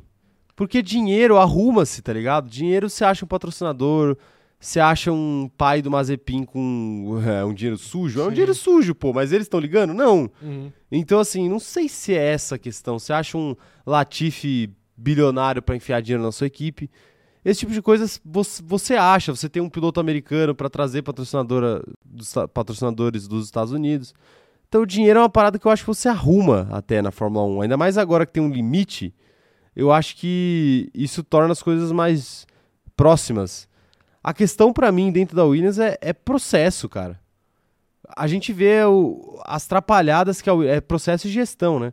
A, a gente vê as trapalhadas que a Williams fez nos últimos anos, assim, de, de perder dia de pré-temporada, de chegar na temporada sem o carro pronto, de ano passado não apresentar balanço na data certa. Tipo assim, porra, isso é o básico do básico. Uhum.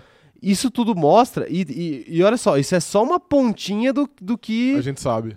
a gente sabe, a gente, veja bem, quem somos nós? um podcast que fala mais merda do que coisa séria Sim. no Brasil. A gente sabe de tudo isso. Agora, o que, que a gente não sabe? Muita coisa. Muita coisa. Deve ser muito pior. A gente nem imagina o Sim. quão pior que não é, tá ligado? Então, eu acho que eu acho que o que a Porsche pode trazer pra, pra Williams, mais do que dinheiro, é expertise pra saber o que fazer com esse dinheiro. É que pra mim. E tu- nem não necessariamente por profissionais que já sejam da, da Porsche, Sim. mas de ter uma pessoa que lidere o projeto, que seja da Porsche, e que saiba contratar as pessoas certas, que saiba ir atrás da, da expertise correta, entendeu? Entendi. Eu acho que isso é o que pode fazer a maior diferença, porque às vezes a Williams até tinha dinheiro, o problema é o que ela fazia com esse dinheiro. Então, é que, é, aí que tá. Eu acho que desses problemas que você falou de, por exemplo, não ter o carro pronto pra temporada, ou perdão, um dia de pré-temporada, óbvio que a gestão é muito ruim e talvez de fato a Porsche ajude. Mas eu acho que, que tudo isso passava muito pela falta de dinheiro. Talvez se tivesse um pouquinho mais de dinheiro, eles tinham conseguido construir o carro a tempo, tá ligado? Acho não, eu não, acho que, que a gestão é exemplar, que a gestão não tenha nada a ser, a ser melhorado. Mas eu acho que muito da decadência da Williams começou pela falta de dinheiro. É uma, é uma bola de neve. Não, não, Porque- começou, começou, sem dinheiro- dúvida. Se falta dinheiro, você tem profissionais pouco capacitados, você tem peças com avarias, enfim, é uma bola de neve muito grande que vai saindo do seu controle. Quer dizer, começou, mas mais ou menos, né? Eu acho que começou mesmo na questão familiar, né? Que aí entra mais em, em gestão. Entra mais em gestão, que é tipo, você foi ficando pra trás no quesito de gestão porque a gestão era uma coisa que era passada de pai pra filho, Uhum. né? E não uma parada tipo, ó, essa pessoa não está performando, então tira ela e coloca uma pessoa melhor, Sim. mais capacitada. Enquanto todas as outras equipes, não todas, mas enfim, as outras equipes em média faz, trabalham, trabalham assim. né? Então é, é isso que a gente vê.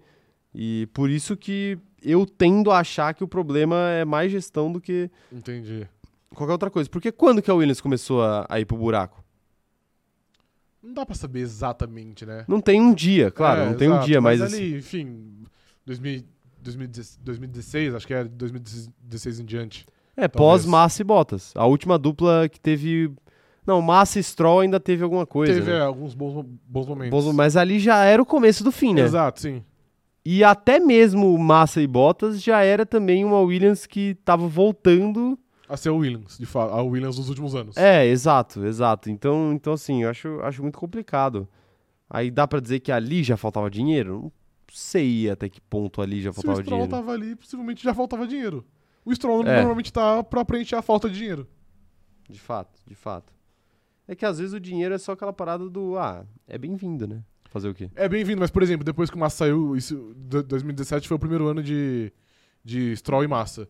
Sim. No ano seguinte que o Massa saiu, a dupla era Stroll e Sorotkin, que eram dois pilotos que estavam lá muito pelo dinheiro. O Sorotkin também era russo e ele tinha um dinheiraço, assim, ele era muito ruim. Mas, pô, uma equipe do tamanho da Williams colocar dois pilotos pagantes mostra muito, beleza, a gestão talvez não seja boa, mas faltava dinheiro também já. Tá aí, tá aí então. É, vamos ver o que a galera tá achando dessa história da Williams aqui? Quero saber, hein? O, a Fernanda Costa falando, cara, o Latifi não tem sorte mesmo, perdeu a chance de ser campeão. Perdão, sendo campeão. É, acho que essa chance ele não teria jamais. O Leandro Benedetto tá falando aqui, eu particularmente acho que a Porsche está só fazendo mídia pra ganhar propaganda gratuita. Eu não acho, até Acho que porque não, o, acho grupo, que não, é. o grupo Vol- Volks já... Anunciou, é, né? Exato, que eles vão e, com a, a Audi já, né? e a Audi vai entrar. É. Eles anunciaram que eles iam entrar com as duas. É. Ai, ai. A gente até falou aqui em live faz um tempo, ano passado. Não, foi esse ano ainda. Foi esse ano, né? É, O Jaime Lopes tá falando que a Williams de Fórmula 1 e regatas voltará às suas glórias. tá aí. O Magno tá falando o seguinte, ó, aí sim, Williams, agora vamos pra frente. Cada vez é mais real ter dois carros pontuando. Partiu P7 P9. Vai ser isso. É, exatamente. Essa é a expectativa, né? Pô, mas essa é a expectativa Alfa Romeo, né? Que eu É. falei aqui. Sim, é. É, quem mais tá mandando mensagem? O. o Jaime tá falando que a Porsche entrar na Fórmula 1 é tipo o Bolsonaro falando que vai mostrar as provas de fraude nas eleições. fala, fala, fala e nada. A qualquer momento pode acontecer. Vai entrar, hein? A Exatamente. Porsche vai entrar, A hein? qualquer momento. É, mas, mas aí todo mundo sabe. Então, mas a questão é essa, né? Já tá programado pra 2026. Então, tipo. Tem muito tempo ainda, né? É, todo mundo sabe já que vai ser em 2026. Então não tem muita pressa Uhum. também, né? Pra comprar o Williams. Sim. Não, não é como se tivesse muita gente interessada, Exatamente. talvez. A Ana Clara Andrade tá falando aqui, ó. Williams Porsche Racing vai ser campeã do Campeonato de Construtores em 2030. Pode anotar. 2030, anotado, você será cobrado. Você vai lembrar? Vou. Tá bom. Tchau, print essa mensagem. Letícia Francione. Porsche entrando na Fórmula 1, tal qual o senhor John Textor, pegando o cachorro magro e levando pro meio do Que grid. estão atacando o nosso fogão? Que história é essa de cachorro magro, pô? Botafogo é cachorro É, magro? exatamente, que é um time que tava mal, né? Definhando. Ainda tá, né? Ainda tá, exato. Mas agora Mas tá defendendo agora- com dinheiro. Agora tá Tá defendendo com defendendo dinheiro, exato. O PR Gasolina falando o seguinte, ó. Porsche tem experiência na área de corrida. Acho que eles evoluem sim a Williams porque talvez brigar com a Alpine pra, pra talvez brigar com a Alpine e McLaren. Mas tem experiência mesmo a Porsche? Tipo assim, o que, que eles vão fazer? Eles vão trazer o Caio Castro pra ser piloto Williams? Já que ele Corre na Porsche Cup. corre na Porsche Cup. É. Não, tem. Não, brincadeira, sacanagem, de fato, sacanagem. Obviamente. É que eu tenho muito- muitas dúvidas se toda essa experiência pode acrescentar muito à experiência que a Williams já tem, tá ligado? Eu tenho minhas dúvidas reais sobre isso. Até que ponto você aplica na Fórmula 1? Exatamente isso. Ok. Pode ser meio parecido com o que aconteceu com a Mercedes. A Mercedes também Pode só ser. fazia motor. mas Exato, sim. Eles entraram e demoraram quatro anos pra ter. Pra conseguir eles ser entraram competitivo. pensando no outro regulamento, né? Mas eles pegaram, eles pegaram um projeto interessante, que era o da, da, Da Brown, GP. GP. E eu acho que tem um ponto aí na sua fala que é interessante a gente observar. Só fazia um motor. Eu não acho que é só. O motor é uma parcela importante do Na carro. verdade, o grande e pulo foi do... o grande pulo É. do gato da, da hegemonia da Mercedes, né? Exato. Então, assim, eles já tinham um know-how. Tem que ver se a, a Porsche já tem esse know-how também, né? E tem que ver até que ponto a relação da Porsche com a Audi não vai interferir na competição, né? Da Porsche com a Audi? É, porque são empresas do mesmo Sim, grupo. aham. Então não sei, não sei. Mas de qualquer forma, ah, o Toto Wolff é acionista da, da Aston Aston, Martin. E isso Sim, é, rolou, né? Uma Pink Mercedes aí, Sim, né? é verdade. Então, não sei, não sei. Não, sei se ele já era acionista naquela época. Talvez sim. Ah, quem mais tá mandando mensagem por aqui, ó? O Vinícius Pereira falando: acho que a Porsche vai tomar tudo, porque a Williams pertence a um grupo de investimentos, então isso deve ser um primeiro passo para recuperar o investimento e obter o lucro. Possivelmente. É, pode ser, né? Compra 50% agora e 2026 a gente, na volta a gente vê. Exatamente isso. É, o Edu Augusto falando que ele acha que se quisesse tanto protagonismo assim, sem remediar, já tinha montado uma equipe do zero. Tá falando da Porsche aí no caso. Aham. É que eu não sei se- até que ponto eles teriam essa, essa permissão e essa liberdade, né? Sim. Pra fazer isso. Pra adicionar uma equipe mais no grid, né? E eu acho que pra eles eu acho que é muito melhor você já, já pegar um projeto do meio. Não do meio, né? Mas enfim, você pegar algo já estruturado do que totalmente do zero. É, totalmente é. do zero tem um risco muito maior, é muito, é muito mais difícil. Aquela parada meio do de, de carreira no FIFA, né? No Football Uhum. Manager. que Você quer pegar o time pequeno pra fazer ele ficar grande. Exatamente, isso. É, Gabriel Marinho falando que o Rafael sabe muito de Fórmula 1. O problema é que torce pro marido da filha de um dos brasileiros pilotos campeão mundial. Pô, mas aí eu não tenho culpa que, que na verdade ele foi se envolver ali, né? Se eu pudesse escolher, ele tinha que ficar fora desse círculo aí. Ah, é? É, sim. Tá bom. É, Vinícius Pereira, mesmo com o teto, não está tão fácil para as equipes. É só ver o quanto as batidas de, do, do Mickey atrapalharam a Haas. Então, eu ia falar isso Porque a também. Haas já não tava no topo do teto, né? Mas pra quem tá no topo do teto. É que você falou que acha que dinheiro hoje influencia pouco por conta do teto. Influencia pouco não, mas não, enfim. não, piloto, piloto enfiando o carro no muro Não, influencia, eu né? sei. Todo dia. Mas é porque eu acho que essa influência do teto, de tipo assim, ah, dinheiro não vai ser um grande problema porque agora existe o teto, eu acho que é algo muito mais a longo prazo. Eu falo, tipo, de daqui a 10 anos. 10 anos? É, eu acho que pra começar a ter uma. Ter um resultado aparente, assim, em todas as equipes, eu acho que é um processo muito longo de papo de 10 anos. Ai, ai, meu Deus do céu. Eu, tô- eu- eu fiz a besteira de abrir o grupo dos membros aqui. Eu entendi. E aí estão me zoando, estão me zoando. Ai, ai. É, quem mais tá mandando mensagem por aqui? Eu vou confiar no que você falou, não vou rebater porque eu não prestei atenção. Falei que o teto vai demorar 10 anos pra ter um resultado aparente. Ah, mas, a, mas agora já começa a ter efeitos, né? Mínimos A, ainda. a própria Haas já tá com a expectativa de, a partir do ano que vem, com um patrocinador novo que chegou aí, de bater o teto, né? Eu não tô, não, não tô por dentro É, disso. pois é. Então, tipo, o jogo já começa a mudar. Eu concordo que a grande diferença a gente vai ver daqui 10 anos, né? Uhum. Se tiver alguma coisa, vai ser daqui 10 anos. Mas, mas enfim, acho que dá pra ficar de olho. Julia Riso tá falando aqui, ó. Na minha opinião, a Williams é aquele tiozão que teve seu momento de glória e fica pensando que o que fez há 30 anos ainda funciona e não se renova. Por isso que é exatamente isso a questão da, da gestão familiar da Sim. Williams, o problema, entendeu? Uhum. Que é aquela parada, tipo, pô, a gente sempre fez assim, sempre deu certo. É, meu querido, mas as coisas mudam muito A rápido. Ferrari, né? Hoje. Ferrari também é um pouco assim. É, mas a- é que eu acho que a, a Ferrari tem uma outra questão também. Mas enfim, o papo não é Ferrari agora. É, mas é- essa parada dos 30 anos também é incrível, né? Eu tive uma, eu tive uma professora certa vez que ela se vangloriava muito de um, um trabalho dela, Eu já, já até sei quem um é. emprego dela, né? é, e sim. aí o o único problema é que foi exatamente isso, né? Foi há 30 anos atrás e ela... Há 30 anos atrás não, né? Há 30 anos e, e ela não teve outro. Foi só aquele, né? E aí É. você ficar se prendendo em uma conquista só pro resto da sua vida é meio complicado, né? Complicado. Ai, meu Deus. Quem mais tá mandando mensagem por aqui? O Reuter Queiroz, falando aqui, ó. Ao meu ver, o primeiro baque da Williams foi com a saída da BMW por causa da crise de 2008.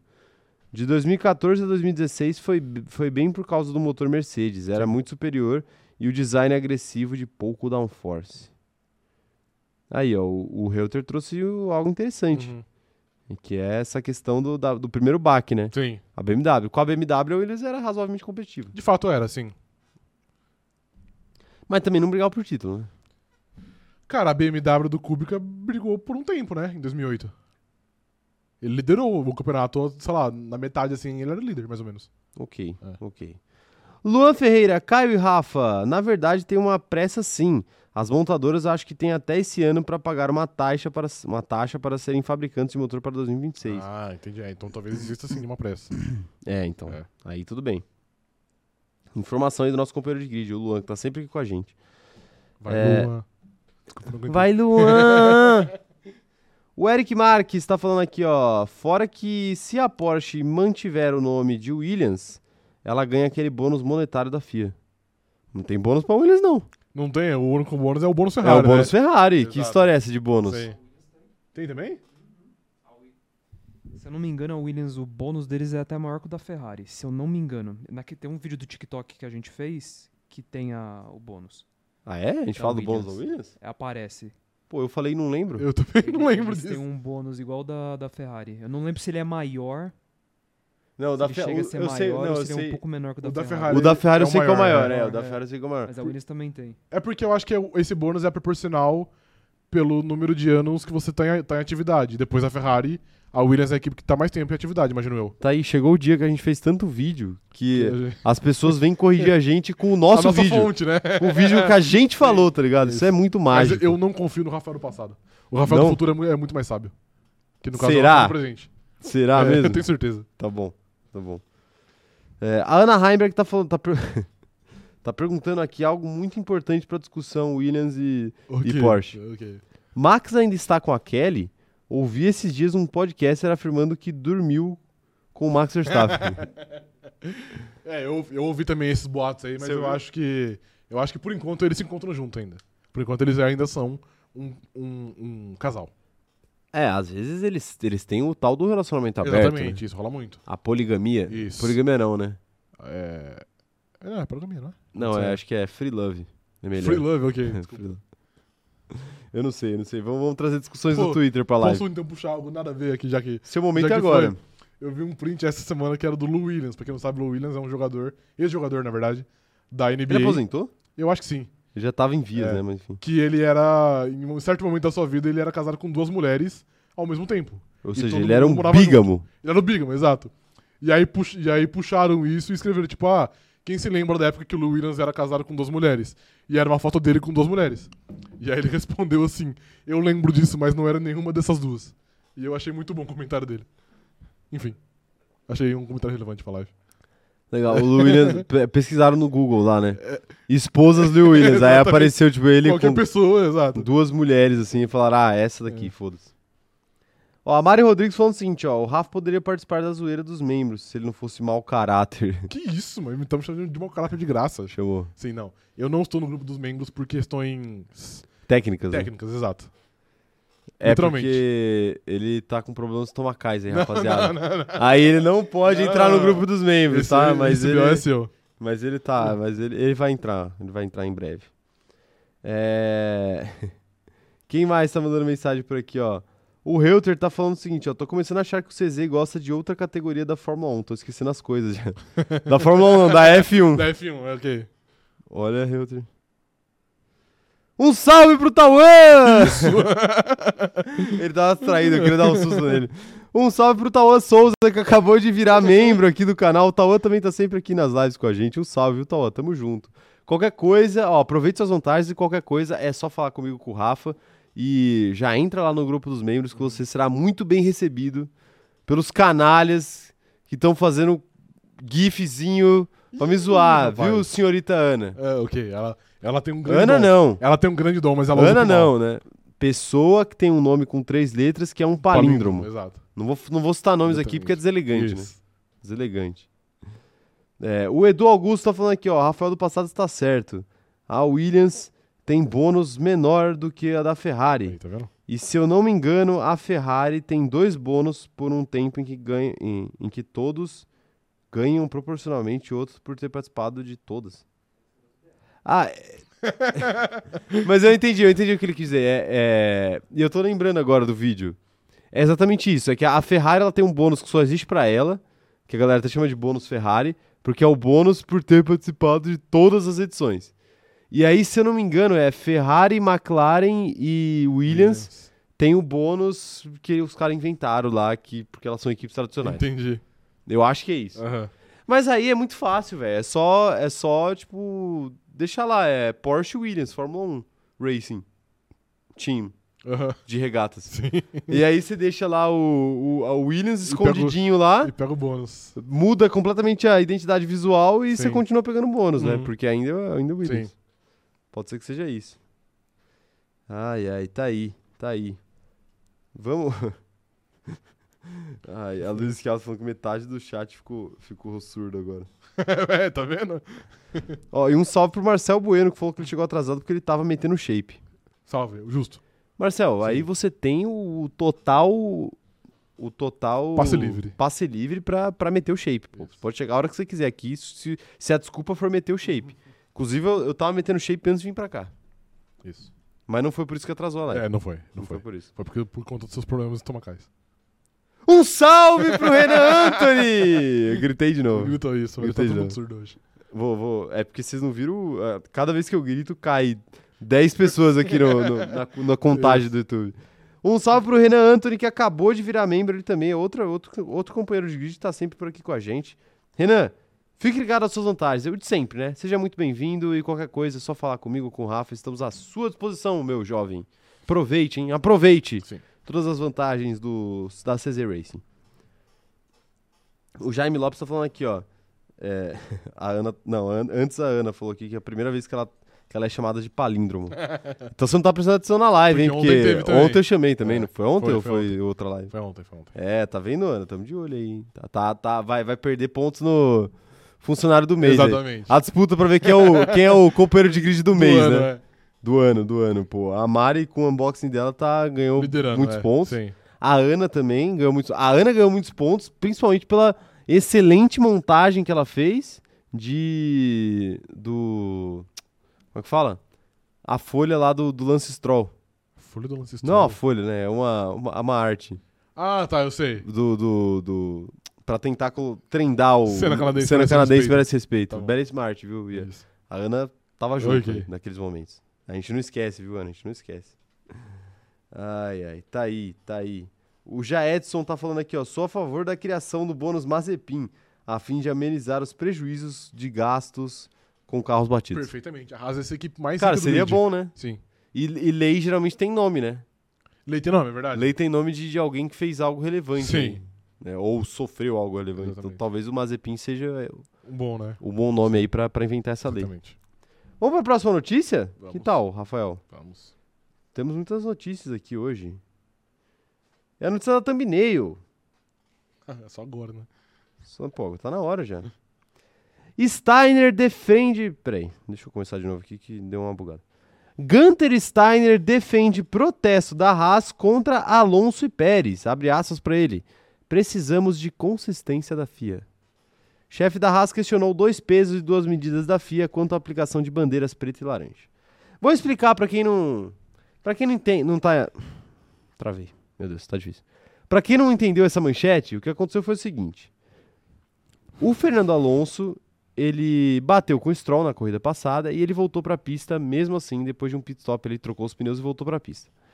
Só que o que aconteceu? No final da prova, a Haas reclamou com a FIA que a FIA não mandou é, não mandou Não exibiu. não exibiu a bandeira preta e laranja para o Fernando Alonso da mesma forma que essa bandeira tinha sido exibida para Kevin Magnussen. Kevin Magnussen em corridas anteriores. E o que é a bandeira preta e laranja? É uma bandeira que te obriga a entrar nos boxes e reparar eventuais danos, tá?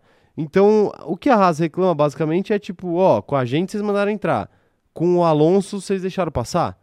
E aí a Haas chorou para a FIA e a FIA acatou o choro e puniu o Fernando Alonso com 30 segundos, o que fez ele perder inúmeras posições na corrida de Austin nos Estados Unidos. Você concordou com essa situação toda, Rafael? A Haas tem razão? Cara, eu acho que a Haas tem razão de reclamar porque quem não chora não mama. Então, pô, a Haas já se sentiu prejudicada algumas vezes no ano, onde, por coisas até menores, vai, digamos assim, o Kevin Magnussen, por exemplo, foi forçado a, a fazer um pit stop extra. Agora, eu não, não sei se a Alpine podia fazer. Assim, primeiro, o Gunter tá certo quando ele fala que a, a FIA precisa ser mais consistente. Mas também eu não sei se a FIA deveria mostrar essa bandeira pro Alonso, porque o carro dele tava nas condições dela. Tipo, não tinha nenhuma peça muito solta, além, acho que, do, do retrovisor.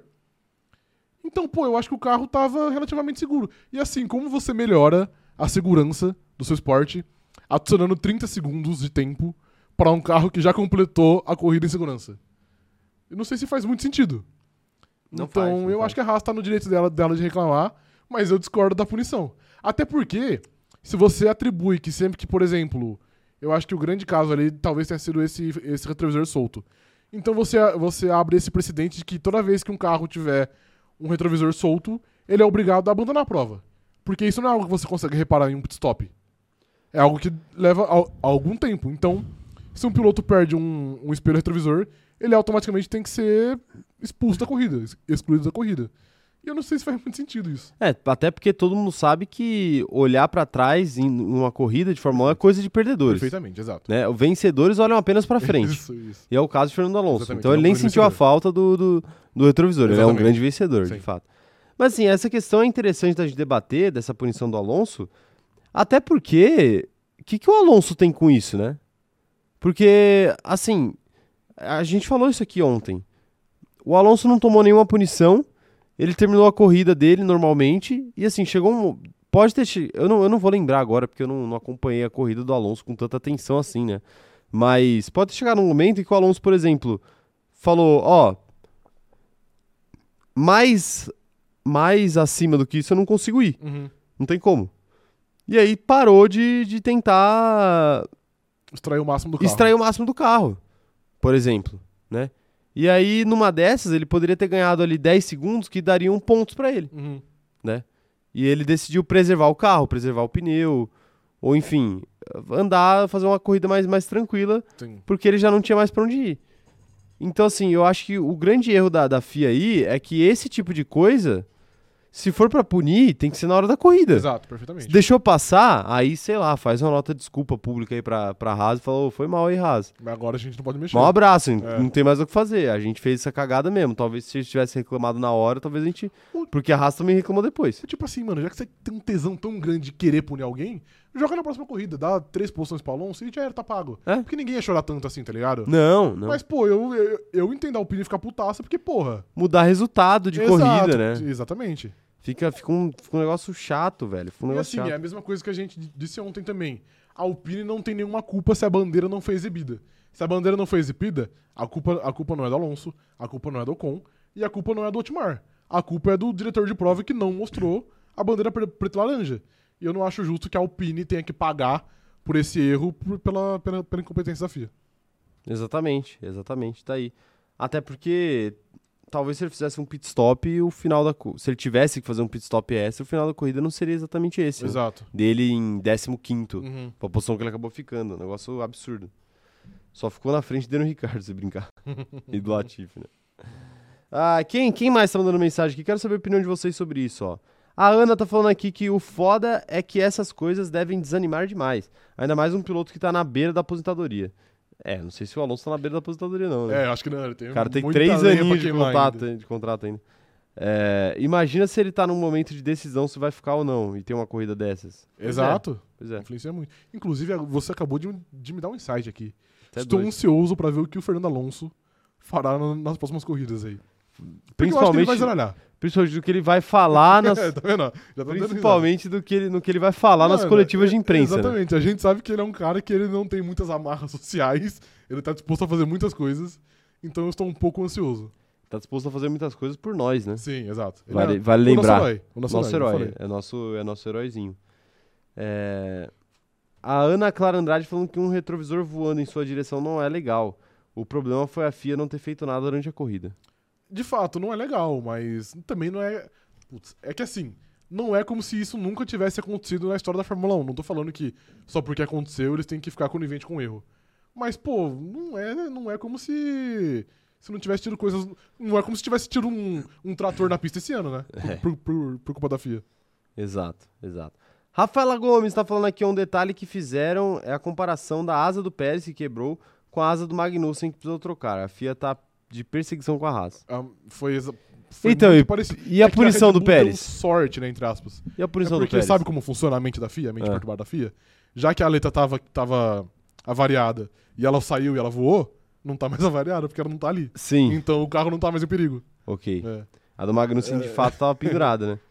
Mas, pô, por exemplo, a gente já viu o Hamilton de, de aleta pendurada esse ano por algumas voltas e nada foi feito também. Não, eu acho que teve uma corrida que ele tomou O uma Leclerc correu, o Leclerc correu corrida inteira. uma corrida inteira com a asa quebrada, Exatamente. que foi a de Silverstone. Sim. Ele correu literalmente a corrida inteira e os caras Sim. não mexeram. Pérez também.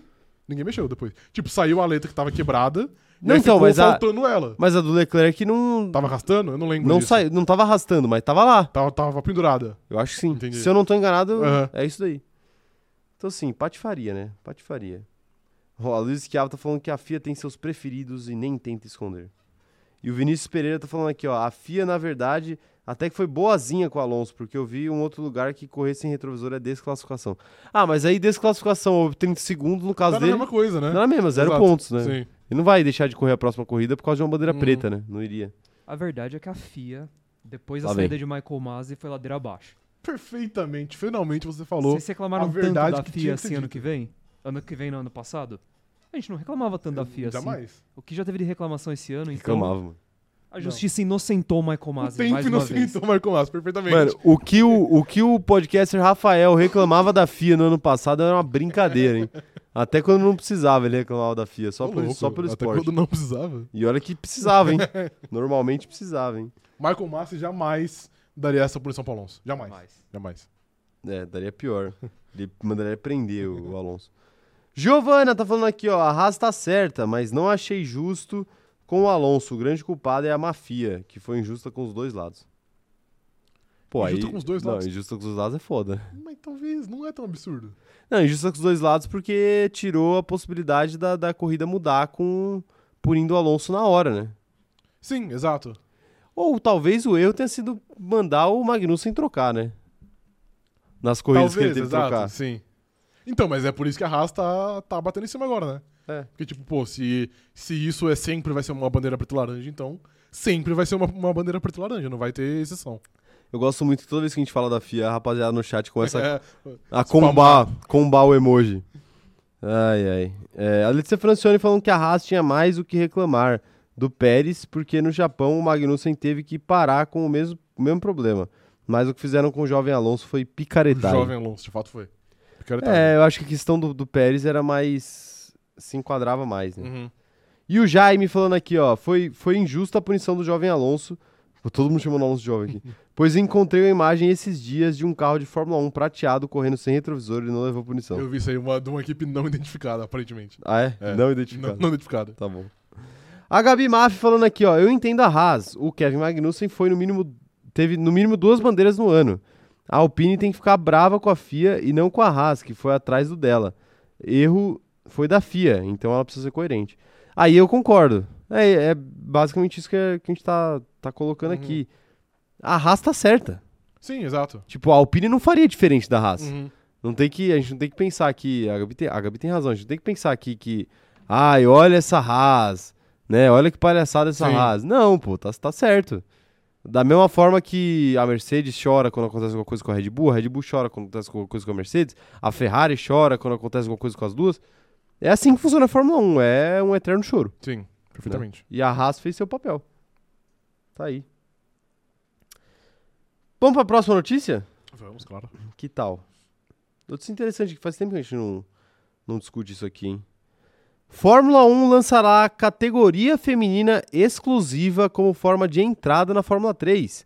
Série será voltada para pilotos com 16 anos ou mais e grid deverá contar com cerca de 12 a 15 carros. O que, que você acha hein, de uma categoria de base feminina é- depois dos recentes insucessos da W Series, né? Sim. Então, é- era aí que eu ia chegar. Eu acho que meio que já tem, né? Que é a W Series. É que pra mim o grande mérito agora da.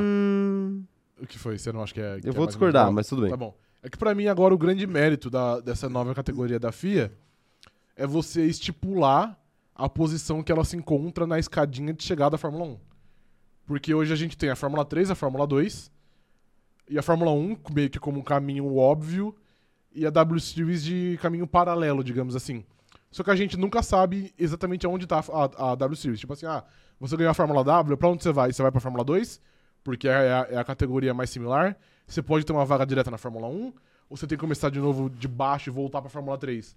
Eu acho que o grande mérito pra mim dessa categoria é você estipular, tipo, ó, a gente vai fazer uma categoria feminina, e essa categoria na escada de, de rumo à Fórmula 1 se encontra abaixo da Fórmula 3. Então você sabe que se uma pilota tiver sucesso na- nessa nova categoria, ela vai sair dali, ela vai pra Fórmula 3, depois tenta subir pra Fórmula 2 e depois tentar subir pra Fórmula 1. Eu vejo isso como um grande mérito, porque pra mim, do jeito que a W Series estava sendo ali, estava sendo mais pra tapar buraco na questão de inclusão. Tipo assim, É, ah, a, gente então. vai, a gente vai fazer uma categoria feminina, porque as mulheres podem correr na Fórmula. podem correr no, no automobilismo, mas você sabe que na questão de- do que. do propósito dela, ela não era muito efetiva, porque você nunca sabia qual era o- a escala dela, o grau dela. Agora, pelo menos, a FIA já tá meio que estipulando, tipo, ah, se você sair daqui, essa categoria é abaixo da Fórmula 3, então o caminho óbvio, daqui é a Fórmula 3 e de- é a Fórmula 3 e depois você vai, você vai subindo. Eu concordo, mas é, é esse ponto que eu queria chegar. A Fórmula W, a W Series, ela sempre foi uma coisa meio perdida, assim. A gente não sabia exatamente, Uhum. como você falou, onde ela estava em, em pé de, em pé de importância. A gente nunca soube. E, e deu toda a impressão, agora a gente tem essa impressão, de que foi uma parada extremamente mal feita, né? Sim. Porque, pô, se hoje, é, sei lá, um ano e meio depois de lançarem a W Series, não tem patrocínio pra fazer corrida, O calendário ser, ser mais é curto porque do que, fizeram, do que esperado, né? fizeram de qualquer jeito, Uhum. né? Fizeram de qualquer jeito, pô. E só porque tem que falar, não, nós temos, tá? Ah, estamos fazendo alguma coisa. Agora, no que isso ajuda, se o objetivo é colocar mulheres na Fórmula 1, no que a W Series ajuda? Não sei se ajuda, talvez até atrapalha, né? Talvez sim. Talvez até atrapalhe, de tipo, ah, vamos colocar mulheres na Fórmula 1? Não, não, tem a W Series aí, deixa elas Não lá, precisa, é. né? Não é, não é assim que funciona. Então, Uhum. tipo, você quer ajudar, de fato, quer, o objetivo de fato é colocar mulheres na Fórmula 1? Então, seguinte, investe na categoria de base, você tem que fazer mulheres competirem desde cedo, Sim. porque os homens competem desde cedo. Aí é óbvio que, que fica, essa balança fica pendendo pro lado masculino. Uhum. Porque os homens estão desde dois anos de idade competindo. E tem categoria até eles ficarem velhos. Sim. E as mulheres, para entrarem numa categoria que não é destinada a elas, entre aspas, porque era para ser uma categoria para todos, Sim. é um puta de um trabalho, né? Uhum. É uma puta de uma dificuldade. Então, pelo menos faça uma porta de entrada. Né? Eu acho Exato. que é o primeiro passo. Sim, é o primeiro passo. Então eu acho, eu acho que é uma iniciativa muito mais interessante do que a W Series, Uhum. que deveria existir também. Elas podem coexistir, não tem Sim. nenhum problema Total. né? Mas, mas de maneira mais organizada também. E outra, não, não tem dinheiro, a tipo, não tem de onde tirar dinheiro. Uhum. A FIA, como organização, não consegue juntar Sustentar, dinheiro, né? sustentar uma categoria por um ano, ou até, melhor, é, não, não consegue se fazer um cálculo pra ver o quanto de dinheiro você vai arrecadar pra não, não passar esse vexame de ter que cancelar a corrida. Porque, pô, se você tem dinheiro pra fazer 10 corridas, faz 10 corridas. Sim. exato. Agora, se tem dinheiro pra fazer 10 corridas, você anuncia que vai ter 12? Eu nem sei os números, tô chutando aqui. Uhum. Mas só pra dar um exemplo. Aí que eu acho que é um puta de um descaso, tá Sim. ligado? Concordo. É um puta do descaso com, com o esporte e com as mulheres no esporte especificamente, né? Aí, aí complica. Eu quero saber a opinião de vocês aí, principalmente mulheres do chat, se manifestem sobre a questão do, dessa categoria de base feminina. Quero ver, quero saber. A Ana Clara Andrade falando o seguinte, ó, concordo com o Rafa, o carro tem que ser o mesmo de alguma outra categoria pra galera ver a real qualidade das meninas comparado à Fórmula 3. É, a ideia é fazer o mesmo carro da Fórmula 4. Entendi. Mesmo a da Fórmula, Hum. Fórmula 4. Aí é. Sim. Aí faz sentido porque dá pra ter essa comparação com outras Fórmulas É. 4. Porque hoje, Pelo mundo. hoje, por exemplo, eu vejo os- o carro da W Series muito similar, pelo menos pra mim, mas é uma mulher muito de leiga, obviamente, da Fórmula 2. Mas a gente sabe que quando uma piloto, a Jamie Chadwick, que ela vai sair da Fórmula W, dificilmente ela vão, vão colocar ela na Fórmula 2, vão tentar colocar ela num- numa escada mais embaixo. Então, pelo menos já você já deixa isso estipulado, tá ligado? Sim, né? Até por questões de, de superlicença, né? Também, sim. Vale ponto pra superlicença, Uhum. W Series? Não sei. Deve Então. valer, mas eu não sei quantos pontos vale, né? Exato, exato. Então, a- daria pra gente ter essa noção do que, que a FIA considera vendo a pontuação que eles dão pra W Series, Sim. né? Se é que dão alguma. Mas se a Fórmula Indy já tem uma pontuação menor que a da Fórmula Exato, 2, exato. você imagina que a W Series não deve É, deve- lógico que vai ter menos, Sim. evidente. É... Ó, a Giovana tá falando que ela dis- discorda de criar uma cota. O que falta pra mulherada é a visibilidade e confiança, dar espaço pra mostrar o talento. Eu concordo. Assim, falta visibilidade e falta oportunidade acima de tudo. Mas eu acho que você criar uma categoria de base feminina, eu acho que é o início pra você criar a visibilidade Sim, concordo. criar, criar essas oportunidades aí Uhum. que, que faltam, né? É, é algo meio semelhante ao futebol feminino também, né? Tipo assim, é, ah, por que, que o futebol masculino... Por que, que tem gente que fala assim, ah, pre- o futebol feminino é chato, o futebol feminino é pior do que o futebol masculino? Pô, porque homens treinam desde que tem dois anos de idade, tem categoria de base, tem sub 5, sub cinco, Cinco, é. tá ligado? Aí você vai ver categoria de base de futebol feminino, tem sub-18, sub-17, se é que tem. Se é que tem, verdade. Se não é o sub-20. Uhum. Então, tipo assim, não tem. Não tem categoria, não tem estrutura, não tem treinamento, não tem nada. Sim. Aí não vai funcionar, né, irmão? Claro que não vai funcionar. Então tem que parar de sabotar, né?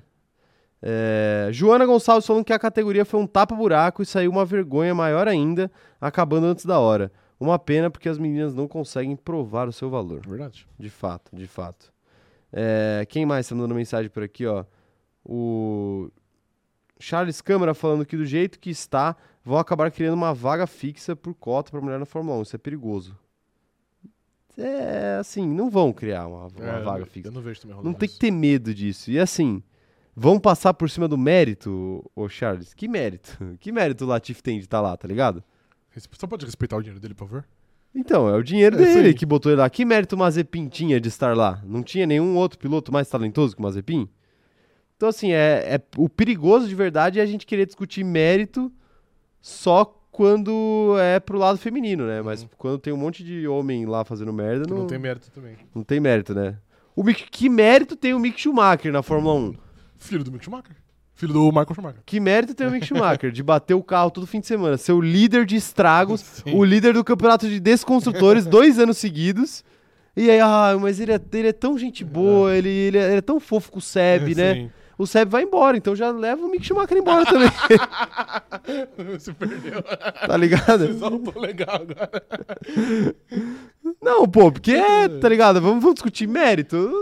Não, não acho que é por aí, nunca foi mérito, nunca foi sobre mérito. Não, não, eu concordo. É que eu achei É. legal você tentando aposentar o Mick Schumacher. Não, tô- esperando. Tô só aproveitando pra fazer a piada. É que a- às vezes a piada passa na nossa frente e aí não tem como não pegar, né? Não tem como não pegar. Quem mais tá mandando mensagem por aqui, ó? O- a Giovana tá falando que tem país que a, a Fórmula 1 corre que mulher não é permitida dirigir, né? Pois é, também tem Começa isso, né? por aí. Também tem isso, cara. Ai, ai. Uma bilionária, né? É, então. Pode ser também uma, Uma, bilionária, uma mulher verdade. bilionária. Ou até um bilionário patrocinando uma mulher também. Luísa. Trajano na Fórmula 1. Luísa Tra... Pô, cadê Luísa Trajano? Cê constrói em laboratório uma brasileira aí, tá ligado? Pra ganhar a Fórmula 1, tá ligado? Não deve ser, não deve ser tão impossível. Não Você pega o DNA do Ayrton Já Senna, era. né? Ah, faz uma inseminação artificial. Hoje em dia, as a inseminação artificial, você escolhe tudo, né? Escolhe sexo, Sim, escolhe é. Uhum. as, as mais caras lá. Você Sim. escolhe até características da, da criança, Ah, né? é? Não sabia disso. Eu acho que tem umas, Caraca. não tem umas histórias assim? Não sei, não tava. Caraca. É, vai, vai vendo. Aqui tem informação também. É, quero ver quem mais tá mandando mensagem por aqui, ó. O. A Isadora Ramos tá falando que W Series dá pontos, mas só a primeira vez que ganha o campeonato, que eu me lembro. Tipo Ah, assim, entendi, é. entendi, tipo, a tá Jamie Chadwick ganhou duas vezes, na segunda vez ela não recebe Ela não pontos. recebe pontos, é.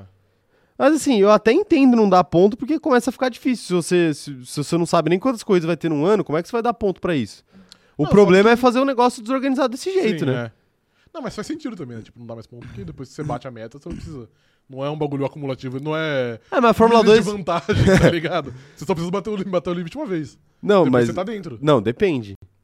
A, a- se, se te der os pontos necessários, né? Não, então, mas, é, é- mas, Mas, é isso eu acho que não dá os pontos necessários pra ir pra É Fórmula 1. ele disse que dá.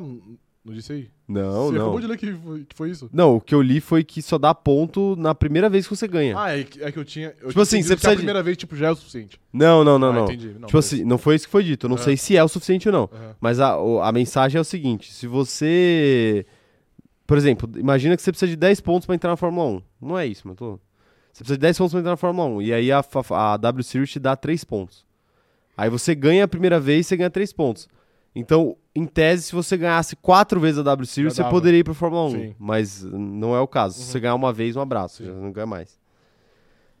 É, isso é uma outra questão, né? O fato de que, tipo, tem país que a, Fórmula 1 corre que as mulheres não são nem permitidas a dirigir. Sim. Então, tipo. A, a questão, a questão mulheres no automobilismo é muito mais complexa do que Parece só a Jamie Chadwick não recebe oportunidade, ser, né? Porque, assim, contratar uma mulher, alguém ia, alguém ia ter que ter coragem pra fazer isso, porque ia ter que esbarrar em um monte de questão. E a gente viu outro dia o presidente Da da. FIA. Era da FIA o, ou era da, da, da Fórmula 1? É o da FIA, o. Que é o. Que falou uns, umas paradas, É, tipo, é o da que piloto não tem que falar de É, causa nenhuma. Tá ligado? Então, Aham. tipo, é com esse, é com essas pessoas que Uma equipe ia ter que bater de frente. ia ter que lidar. É, exatamente, exatamente. E aí, às vezes, acaba pela. Pelo, pra evitar a fadiga, Uhum. né? Acaba indo pelo caminho mais fácil, né? O que é muito triste, de fato. É... Quem mais tá mandando mensagem aqui, ó? O Vinícius Pereira falando que não dá mais pontos porque em uma categoria FIA o campeão não pode voltar pra defender o título. Mas abriram uma exceção porque as mulheres não conseguiram vagas em outro campeonato. Ah, entendi. Aí faz... É, porque nenhuma outra categoria você pode. Você receberia os pontos, né? Sim. Porque você não pode voltar de qualquer forma. O Charles Câmara tá falando aqui, ó. A Danica Patrick tinha todo o talento para correr na Fórmula 1 e não chegou. E nos Estados Unidos ela tinha patrocínio. Falta mesmo equiparação de oportunidades. É isso, é isso. É, Quem mais tá mandando mensagem aqui, ó? O... A Giovana perguntando: tem alguma outra academia sem ser a Ferrari que tem pilotas mulheres? Alguém sabe? Eu acho que a Williams tem, é. É, só a Jamie Chadwick, né? Não, É. mas eu, eu, acho que tem mais. Tem mais? Eu acho que sim. Ok, tá aí. É, o, a Letícia Francione falando que a Karina Bach que fez o poderoso chefinho dela pagando pra criar a criança perfeita. É uma referência que eu não consegui pegar, infelizmente. Poderoso chefinho é aquele não, filme. eu sei, é, sim. Mas Que- é. Operador de câmera, você riu. Você quer explicar a referência? Ele viu o filme, ele é, É. cinéfilo. Não, Cinéfilo. não sei de quem que ela falou, Aham. mas ouvi falar que uma tal pessoa fez basicamente o filho no laboratório. E aí fez ele no que ela considera a criança perfeita. O que seria a criança perfeita Ah, pra. O que, que você imagina? Pô, eu vou ter que pesquisar aqui quem é a Karina o Bach, que, que você né? imagina que seria uma pessoa Eu acho que eu sei perfeita quem é, nos é, a Karina moldes Bach. de certas pessoas do Brasil? É uma que é. Ela não era da Record? Ah, eu sei quem é. Nossa, isso daqui é um lixo de pessoa, né? Com todo respeito. Não, eu não queria falar, né? não, fala, não tem problema, pô. Mano, esse é. Esse... Carolina? Não, Karina. Karina. Karina Bach. É o fundamentalismo religioso na sua tela, passando pela sua tela. Era essa, me- é, é essa pessoa mesmo que eu tava imaginando que era. Tem ali. Ah, eu não vou falar. É, veja bem. Fala, não Ai, a minha vontade fala, de falar. Fala, Sabe um- por quê? Ela dá fez um. descanso, Dá um descanso pros advogados dizer, cara. ela fez de uma, Deus. ela fez um podcast com uma certa cantora gospel aí que acha que homossexualidade é pecado. Entendi. Entendeu? Então entra talvez no mesmo balaio, entendeu? entendi, entendi, entendi. Tá, tá aí, tá aí. Mas não vou falar, né? Não vou falar nada, né? O Tem- jurídico CZ não deixa. Ó, tem pouca gente aqui na live, viu? Se vocês não espalharem, ninguém fica sabendo. Vamos pra próxima notícia, antes que a gente fale besteira, a gente incorra no erro de falar besteira. Vai, cara. É a última notícia do dia, Ok. tá, gente? E é, é, é praticamente uma menção honrosa, tá? Não é, nem, não, não é nem uma notícia, é uma menção honrosa. Porque é o seguinte, semana passada a gente discutiu aqui... Vai, cara. Porra, cara, é brincadeira, cara. É brincadeira. Semana passada... Ah, tá, que é. Semana passada a gente discutiu aqui. Eu, eu perguntei, eu fiz essa exata pergunta pra você, Rafael. Eu perguntei o seguinte. Vou até voltar pra fazer corte. Ok. Semana passada eu perguntei pra você nessa live de notícias da semana. O que você prefere se você fosse um dirigente da Haas? Mick Schumacher, é, Antônio Giovinazzi. Antônio Giovinazzi ou cair de moto? E, e qual foi a sua resposta? Caiu de moto. Cair de moto, Cair de evidente. Aí o que acontece? Giovinazzi recebe uma oportunidade pra pilotar um carro e o que, que ele faz? Enfia o carro no muro. Enfia o carro no muro com 5 minutos e treina, tá ligado? Não foi que ele, não foi que demorou, É. não é que tava chovendo. Não. Ele enfiou o carro com 5 minutos de treino. E aí a manchete é o seguinte, ó. Giovinazzi espera que batida em Austin não mine chances de retorno à Fórmula 1. Italiano aproveitou apenas 8 minutos de treino livre no Texas antes de perder a direção do carro e acertar a barreira de proteção. Aí eu te pergunto, você acha que tem alguma chance de prejudicar ele? Ele bater em 8 minutos? Não sou nenhum expert em Fórmula 1 aqui. Mas eu acho que não pega muito Não bem. pega legal, eu, eu né? tenho essa leve impressão que não, Não, não é muito tem, positivo. tem outra questão que a gente pode discutir aqui, né? Ok. 8 minutos é muito tempo? Eu ia fazer isso agora. Eu ia acabar, mano. Você na minha mente eu ia fazer essa pergunta agora. É muito ou é O que- O que pouco? dá pra fazer em 8 minutos? Cara, dá pra fazer muito. A gente falou de miojo aqui outro dia, dá pra fazer muita coisa, dá pra fazer muito miojo, né? Exatamente. Quantos mio miojos, como diria o Prior, dá pra fazer em Dá 8 quase minutos? 3, né? Porque cada um é 3. É 3 Então, minutos? 3, 6, 9. Dá quase 3 miojos. Dá quase 3 Exatamente, miojos. Tá aí. isso. que mais? que mais? Operador de câmera, o que você consegue fazer em 8 minutos? Veja lá, veja bem, veja bem. Vou deixar pra vocês falar. Deixar pra gente falar? Tá bom, tá bom. Ó, cara, em 8 minutos, acho que dá pra assistir uns 7 cortes do CZ no TikTok. Tranquilamente, tranquilamente, Né? sim. Dá pra ver um vídeo editado do CZ. Dá pra ver um vídeo YouTube, editado do CZ. é. O que mais que dá pra fazer em, 8 minutos? Manda aí no chat aí pra gente se despedir da live de hoje. O que, que dá pra fazer em 8 minutos? Eu quero saber a opinião de vocês aí. Ah, meu Deus do céu. É complicado, hein? É complicado. O.